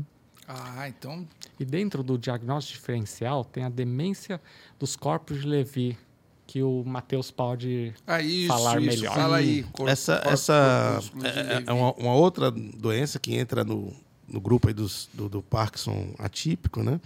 Alguns autores colocam também no, no grupo das demências mas, enfim, é, é, ela, a, o carro-chefe é que ela hum, junta sintomas cognitivos e parkinsonianos. E a, a, o quadro cognitivo acontece antes ou logo concomitante ao quadro motor. Então, o paciente tem o parkinsonismo, tem rigidez, tem tremor, lentidão e começa a ter um quadro demencial. Além disso, tem duas grandes características da doença por corpúsculo de Levy. Uma é a presença precoce de alucinações visuais. Ah. Então, o paciente alucina, nem sempre são alucinações é, agressivas ou que assustam o paciente. Às vezes o paciente vê um cachorrinho, vê uma criança, mas fala isso todo dia para a família e fala, pô, tá estranho, o que é está acontecendo? E uma outra característica importante é uma hipersensibilidade a neuroléptico. Então, o paciente às vezes vai no psiquiatra, porque está alucinando, ele vai lá e fala, toma aqui um, um Aldol, uma risperidona, um, uma quetiapina. Acho que é um quadro psiquiátrico. Né? Isso. Né? E aí o paciente que tem doença de Levy, ele é muito sensível ao neuroléptico, ao bloqueador de dopamina, e ele entra com, ele apresenta uma rigidez, uma ah, exacerbação sim, dos sintomas, dos sintomas motores, motores, muito né? intensa. Então, é uma hipersensibilidade a, a neuroléptico. Mesmo com dose baixa de uma risperidona, de um aldol, o paciente fica absolutamente travado e, e não aguenta tomar esse tipo de remédio. Então, alucinação visual, hipersensibilidade a neurolépticos, quadro demencial precoce e o quadro parkinsoniano. Nossa. É, inclusive, nós falamos um pouquinho de demência de corpúsculos de Levi lá no podcast da, do Alzheimer, né? Da Sim. demência. E, e, realmente ele comentou que a demência ela vem muito, de, o déficit cognitivo vem muito junto com os sintomas exatamente, motores, né? Exatamente. Um, bom, vamos passar para os tratamentos, então. Certo. Eu queria que você é, falasse para a gente quais são os principais tratamentos clínicos para a doença de Parkinson, quais são os principais grupos medicamentosos, depois a gente passa para o tratamento é, de reabilitação, etc. Acho que um, um, primeiro conceito que eu queria comentar assim, é tratamento farmacológico vai ser necessário, mas todos os pacientes, isso tem que ser universal, todos os pacientes têm que fazer atividade física. Então, muito importante a atividade se mexer, tem que fazer atividade aeróbica.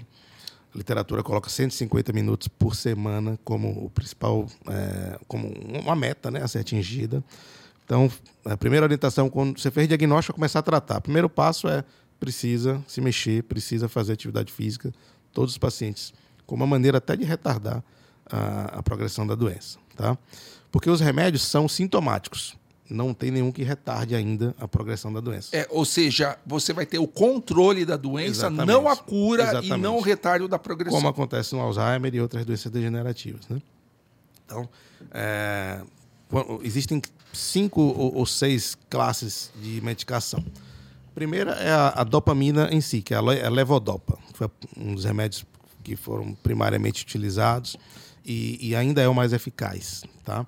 Então, a gente tem a levodopa, Normalmente ela é combinada com a outra enzima, ou a benzerazida ou a carbidopa, que inibem que a, que a dopamina seja degradada no sangue. Ou seja, a dopamina fica mais tempo Exatamente. circulando. Então, as formulações que tem dopamina tem levodopa e o inibidor da enzima que destrói, para já aumentar a potência dela. Tá? No, no nosso meio é, existe o parquidopa e existe a prolopa. É, então, o primeiro grupo é esse, a, a dopamina levodopa. Segundo grupo são os agonistas de dopaminérgicos. São remédios que vão simular, eles vão imitar a ação da dopamina. Eles não são a dopamina em si, mas eles estimulam os receptores de dopamina. Uh, um terceiro grupo são os inibidores da MAO. MAO é uma enzima que chama monoaminooxidase, que degrada a dopamina no cérebro. Então, se você inibe a enzima que degrada a dopamina, você aumenta a disponibilidade dela na, na, na conexão entre os neurônios, né, nas sinapses. Uh, um outro grupo são os inibidores da CONT. CONT é uma outra enzima que degrada também a dopamina no sangue, então você aumenta a disponibilidade da dopamina. Um quinto grupo é um remédio que já foi mais usado, hoje em dia ele tem indicações mais precisas, que é a amantadina. Tá? E tem um grupo também das medicações anticolinérgicas, como o biperideno, como o artane, que são usadas também muito pouco, porque dão alterações cognitivas, dão alterações é, autonômicas, então a gente só usa em casos selecionados, basicamente pacientes jovens que têm tremor como sintoma muito relevante. Agora, como escolher? Como, com tantos remédios, como é que eu vou escolher para aquele paciente qual remédio que eu vou dar? É, antigamente, talvez quando eu era residente, tinha uma certa, ainda tinha um, um, estigma do que a gente chama de levodopafobia, quer dizer, os pacientes, os médicos eram ensinados a deixar a levodopa mais para frente Porque falava assim, ah, a levodopa ela, ela, tem ela vai durar 5 a 10 anos, então deixa mais para frente. Começa para perder, para evitar perder pra evitar o efeito rápido. Perder né? o efeito, é, evitar é. flutuações motoras, é. foi aquilo que a gente falou do on o off, né? O liga-desliga. Hoje em dia isso, isso caiu por terra, né? Quer dizer, se você quiser começar com levodopa, você pode começar. Depende muito, assim, se o sintoma é muito incapacitante, se a bradicinesia atrapalha muito o paciente.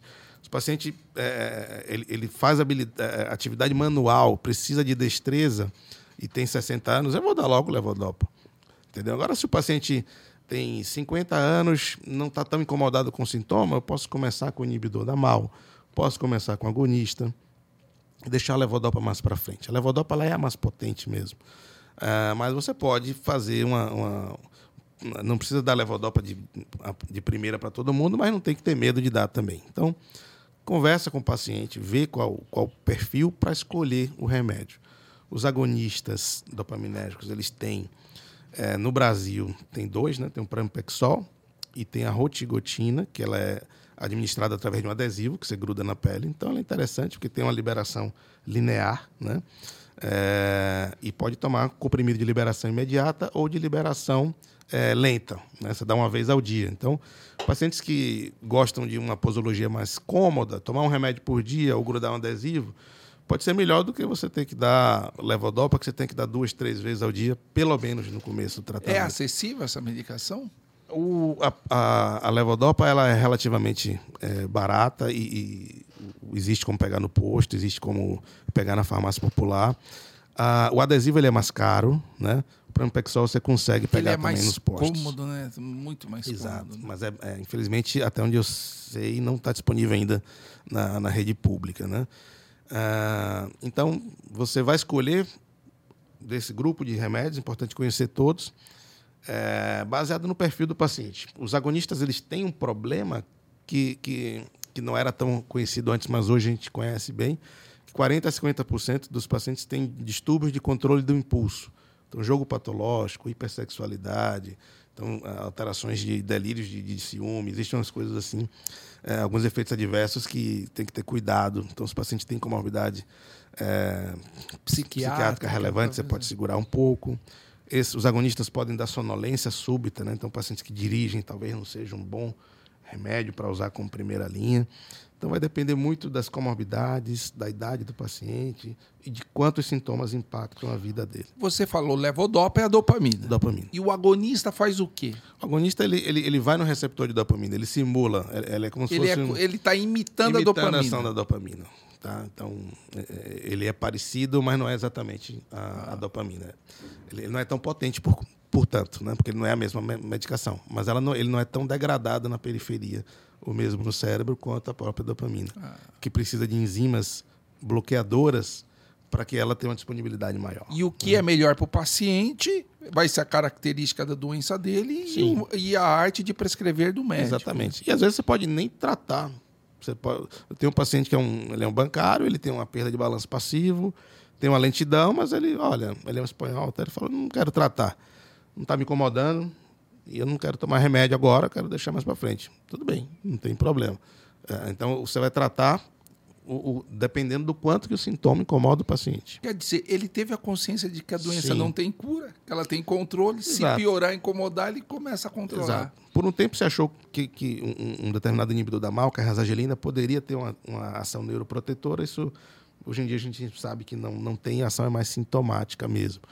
Mas é um bom remédio também para pacientes com uma forma leve de doença. Você pode dar uma rasagelina, que é super bem tolerada, não tem efeitos colaterais. Ajuda um pouco. Você pode combinar rasagelina com agonista dopaminérgico e depois deixar a levodopa mais para frente. Ou se você pega um paciente já com 75 anos, você já dá levodopa como primeira opção, porque ele vai ter uma expectativa de vida menor. Menor. Então você já dá o um remédio anos, mais potente. 15 entendeu? anos. Então, é, você vai compondo e muitas vezes combinando esses remédios entre si. Você não, normalmente você não troca um pelo outro. Você acrescenta, você mistura, você vê se teve efeito colateral. A dopamina, a própria levodopa, tem gente que tem náusea incoercível e não consegue tomar. Aí você tem que dar agonista. Você dá agonista, o paciente tem sonolência, você antecipa a, a levodopa que você preferia dar mais para frente, você vai dar antes. Então, a doença de Parkinson é, é, é uma doença muito é, individual. É o trabalho do alfaiate ali que vai escolhendo o, os remédios baseado naquele perfil e baseado nos sintomas não motores também. Você tem que tratar depressão, você tem que. Você tem Enfim. mais cuidado para tratar depressão, um paciente com Parkinson, justamente por causa das medicações? Sim, Algumas sim, podem tem que ter causar mais cuidado. síndrome parkinsoniana. Como é que é isso aí? Duas coisas relevantes com o antidepressivo. Primeiro, que às vezes o antidepressivo pode potencializar o transtorno do sono REM. Então, esse paciente tem... Aquele cara que se tem... um cara que caiu da cama, eu não é. vou dar para ele antidepressivo, provavelmente. É. Ou aquele cara que tem aqueles movimentos e tal, que pode até agredir, Exatamente. falou, né? Então, antide alguns antidepressivos podem acentuar. Alguns antidepressivos podem piorar a hipotensão postural. Então, se é um paciente que tem no, no, no, no, exame físico muita hipotensão postural, talvez eu segure. Agora, está muito deprimido, muito apático, eu vou dar um remédio e, e vou orientar para ele ficar bem hidratado. Vou dar uma melatonina à noite para não ter transtorno do sono REM, ou mesmo clonazepam, que é um remédio que também se usa para essa finalidade. O famoso Rivotril. O famoso né? Rivotril, né? que é bom para transtorno do sono REM. É, então você vai. E os taus do né? Z não entram para o sono, não? Qual? Os Zs. Ah, não, não, não. De, uma, de, maneira geral, a gente tem usado menos né, esse grupo menos, de, né? de, remédios. Tá. E por vários motivos, implicações cognitivas, enfim. Acho que tem como tratar com, com, com outros remédios. Muito bem. Ah, agora, uma coisa, antes de você entrar, uma coisa que o Matheus falou, nós vamos entrar para a reabilitação, mas antes de qualquer medicação, ele falou de movimento, né? É impressionante que a gente vem falando de movimento ao longo dos nossos podcasts, né? Principalmente para tratamento da cognitivo, complicações cognitivas da Covid. O Rafael veio aqui falou em movimento, é muito importante. Ah, Demência, nós falamos que movimento é muito importante, dor, os dois, né? Tanto a dor lombar como dor de aspecto geral, o movimento é fundamental. Ou seja, antes de prescrever, muitos pacientes é, eles vão ao médico, a primeira prescrição é exercício, né? O cara, mas exercício é fundamental, né? Sem dúvida. Para doença Sem de Parkinson. Pode seguir, Edson. Então, eu queria complementar o Matheus que quando nós tratamos o paciente, nós tratamos o paciente e a família. E por que isso é importante? Porque é, quando nós prescrevemos, por exemplo, agonista dopaminérgico, para mipexol, por exemplo, né, é, uma porcentagem não pequena dos pacientes começam a ter distúrbio é, relacionado a, a, controle, a controle de impulso. Né? É, semana passada atendi uma paciente que, que ela falou para mim assim: Nossa, doutor, quando comecei a comprar, é, a tomar é, Pramipexol, é, a minha conta começou a ficar negativa. começou a ficar começou negativa. A gastar. Né? E, o, e o esposo não estava entendendo. E ela ia para o shopping ela ia para o shopping e comprava. E, e, e, ela tinha certeza absoluta. Ela falou assim: doutor, eu tinha certeza absoluta da minha capacidade de pagamento. Estava usando o cartão de crédito e ficava aquela impressão de que eu preciso disso. E quando ela se, ela se conscientizou de que estava tudo errado, é quando ela comprou 10 bolsas ao mesmo tempo foi pro shopping, né? comprou 10 é. bolsas, porque ela estava com vontade de ter uma bolsa e voltou para casa com 10 bolsas. Foi quando ela telefonou para o médico. Então, é, é importante que nós médicos, quando tratamos o paciente, é importante nós falarmos para o paciente e seu familiar sobre essa possibilidade. Esses efeitos colaterais Sim. que o Matheus falou. Compra patológica, né? nós, compra compulsiva. Né? Nós não podemos esquecer de falar para o paciente e do seu ente querido. Né? Das porque às vezes o paciente não percebe. Né? Isso, porque o paciente pode não perceber e é o impulso, é um impulso incontrolável pela pessoa. Né? E, e, os, e os seus entes queridos precisam estar envolvidos no tratamento e telefonar para o médico. Tá? Então são, são pequenos são detalhes. coisas importantes. Vamos falar um pouquinho de reabilitação. Nós vamos ter um, acho um podcast específico de reabilitação para os doentes com síndrome parkinsonianas. Vamos falar um pouquinho de reabilitação. É, o, o tratamento de doença de Parkinson não é somente tratamento medicamentoso. É, Para nós abordarmos um paciente com doença de Parkinson, tem vários pilares que nós precisamos cumprir. Né? É, o primeiro pilar, igualmente importante em relação a medicamento, é a questão do exercício físico. Que o Matheus já entrou Isso. de cara Foi a primeira aqui, né? coisa que o Matheus falou, exercício físico. né? E por que isso? Porque cada vez mais surgem trabalhos demonstrando que o exercício físico retarda, pode retardar a progressão da doença de Parkinson.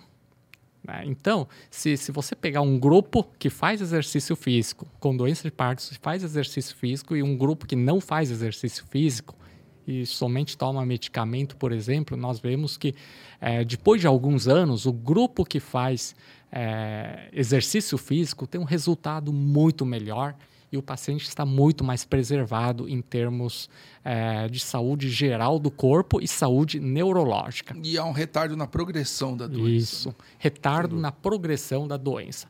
E os pacientes vão perguntar: puxa, doutor, mas que tipo de exercício eu faço? Tem algum exercício específico? Na verdade, as pesquisas ainda estão acontecendo. Existem os exercícios eh, desses trabalhos, né, que nós vamos falar os detalhes nos, nos próximos podcasts com especialistas dessa área. Eh, mas eu, como médico, como neurologista, eh, nós recomendamos variedade de exercício físico. É só pensarmos assim.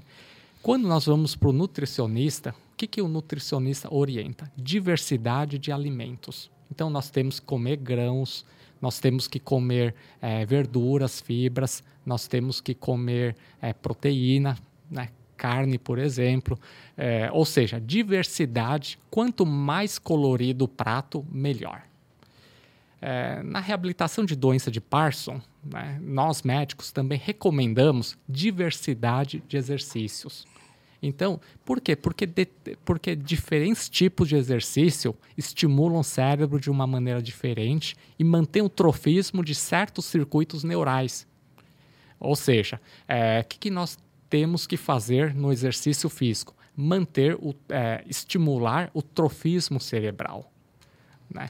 É isso que nós fazemos. Então, por exemplo, é, musculação ele é muito bom porque porque musculação é, é, na musculação, por exemplo, nós usamos, nós acabamos exercitando músculos que nós não exercitamos no nosso dia a dia.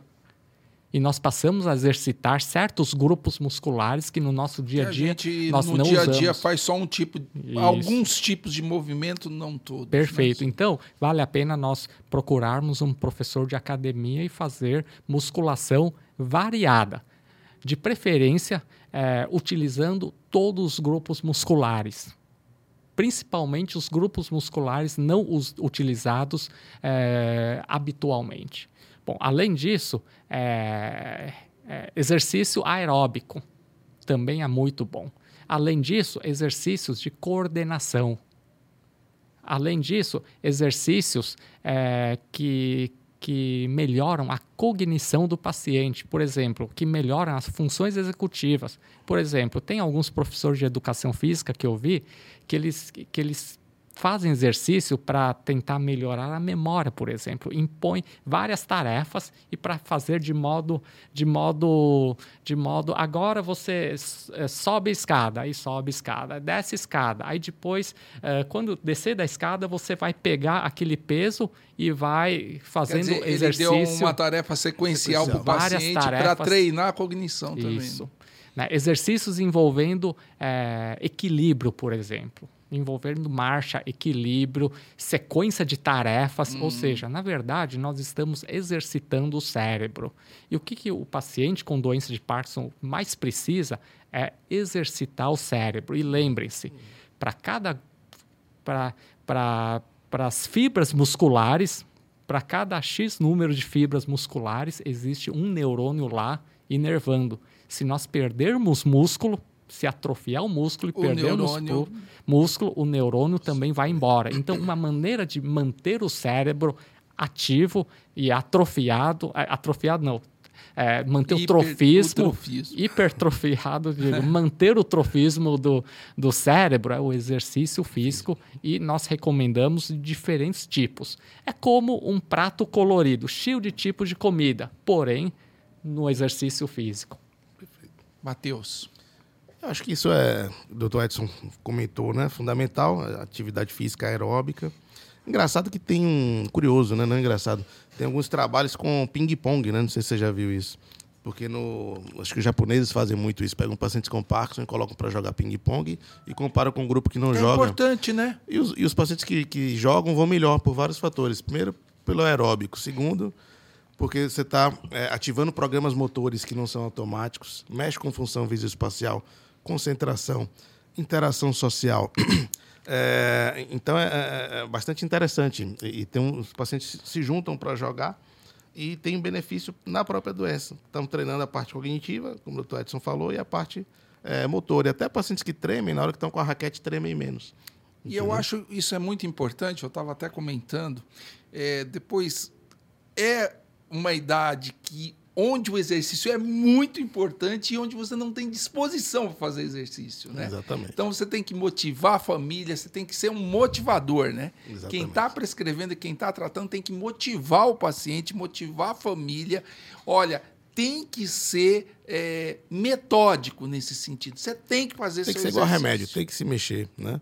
Tem que, tem que ser igual medicação. Segunda, quarta e sexta, eu vou para físio, eu vou para o clube, eu vou fazer exercício. Interação social é Interação importante social, com esses pacientes, sem dúvida, etc. sem dúvida. E eu, eu lembro o Rafael Espera, quando ele falou de distúrbios cognitivos associados à Covid, ele deu uma, uma- um exercício bem importante, especialmente para para as mulheres. Né? Ele falou assim: é, coloca na cozinha e vai cozinhar, fazer uma comida. Por quê? Sim. Porque a- o ato de cozinhar é uma sequência de tarefas que faz a pessoa prestar atenção lá no fogão, picar uma comida aqui, fazer um negócio aqui. Ou seja, você treina um- Várias um- coisas. várias coisas ao mesmo tempo, além da coordenação motora. Né?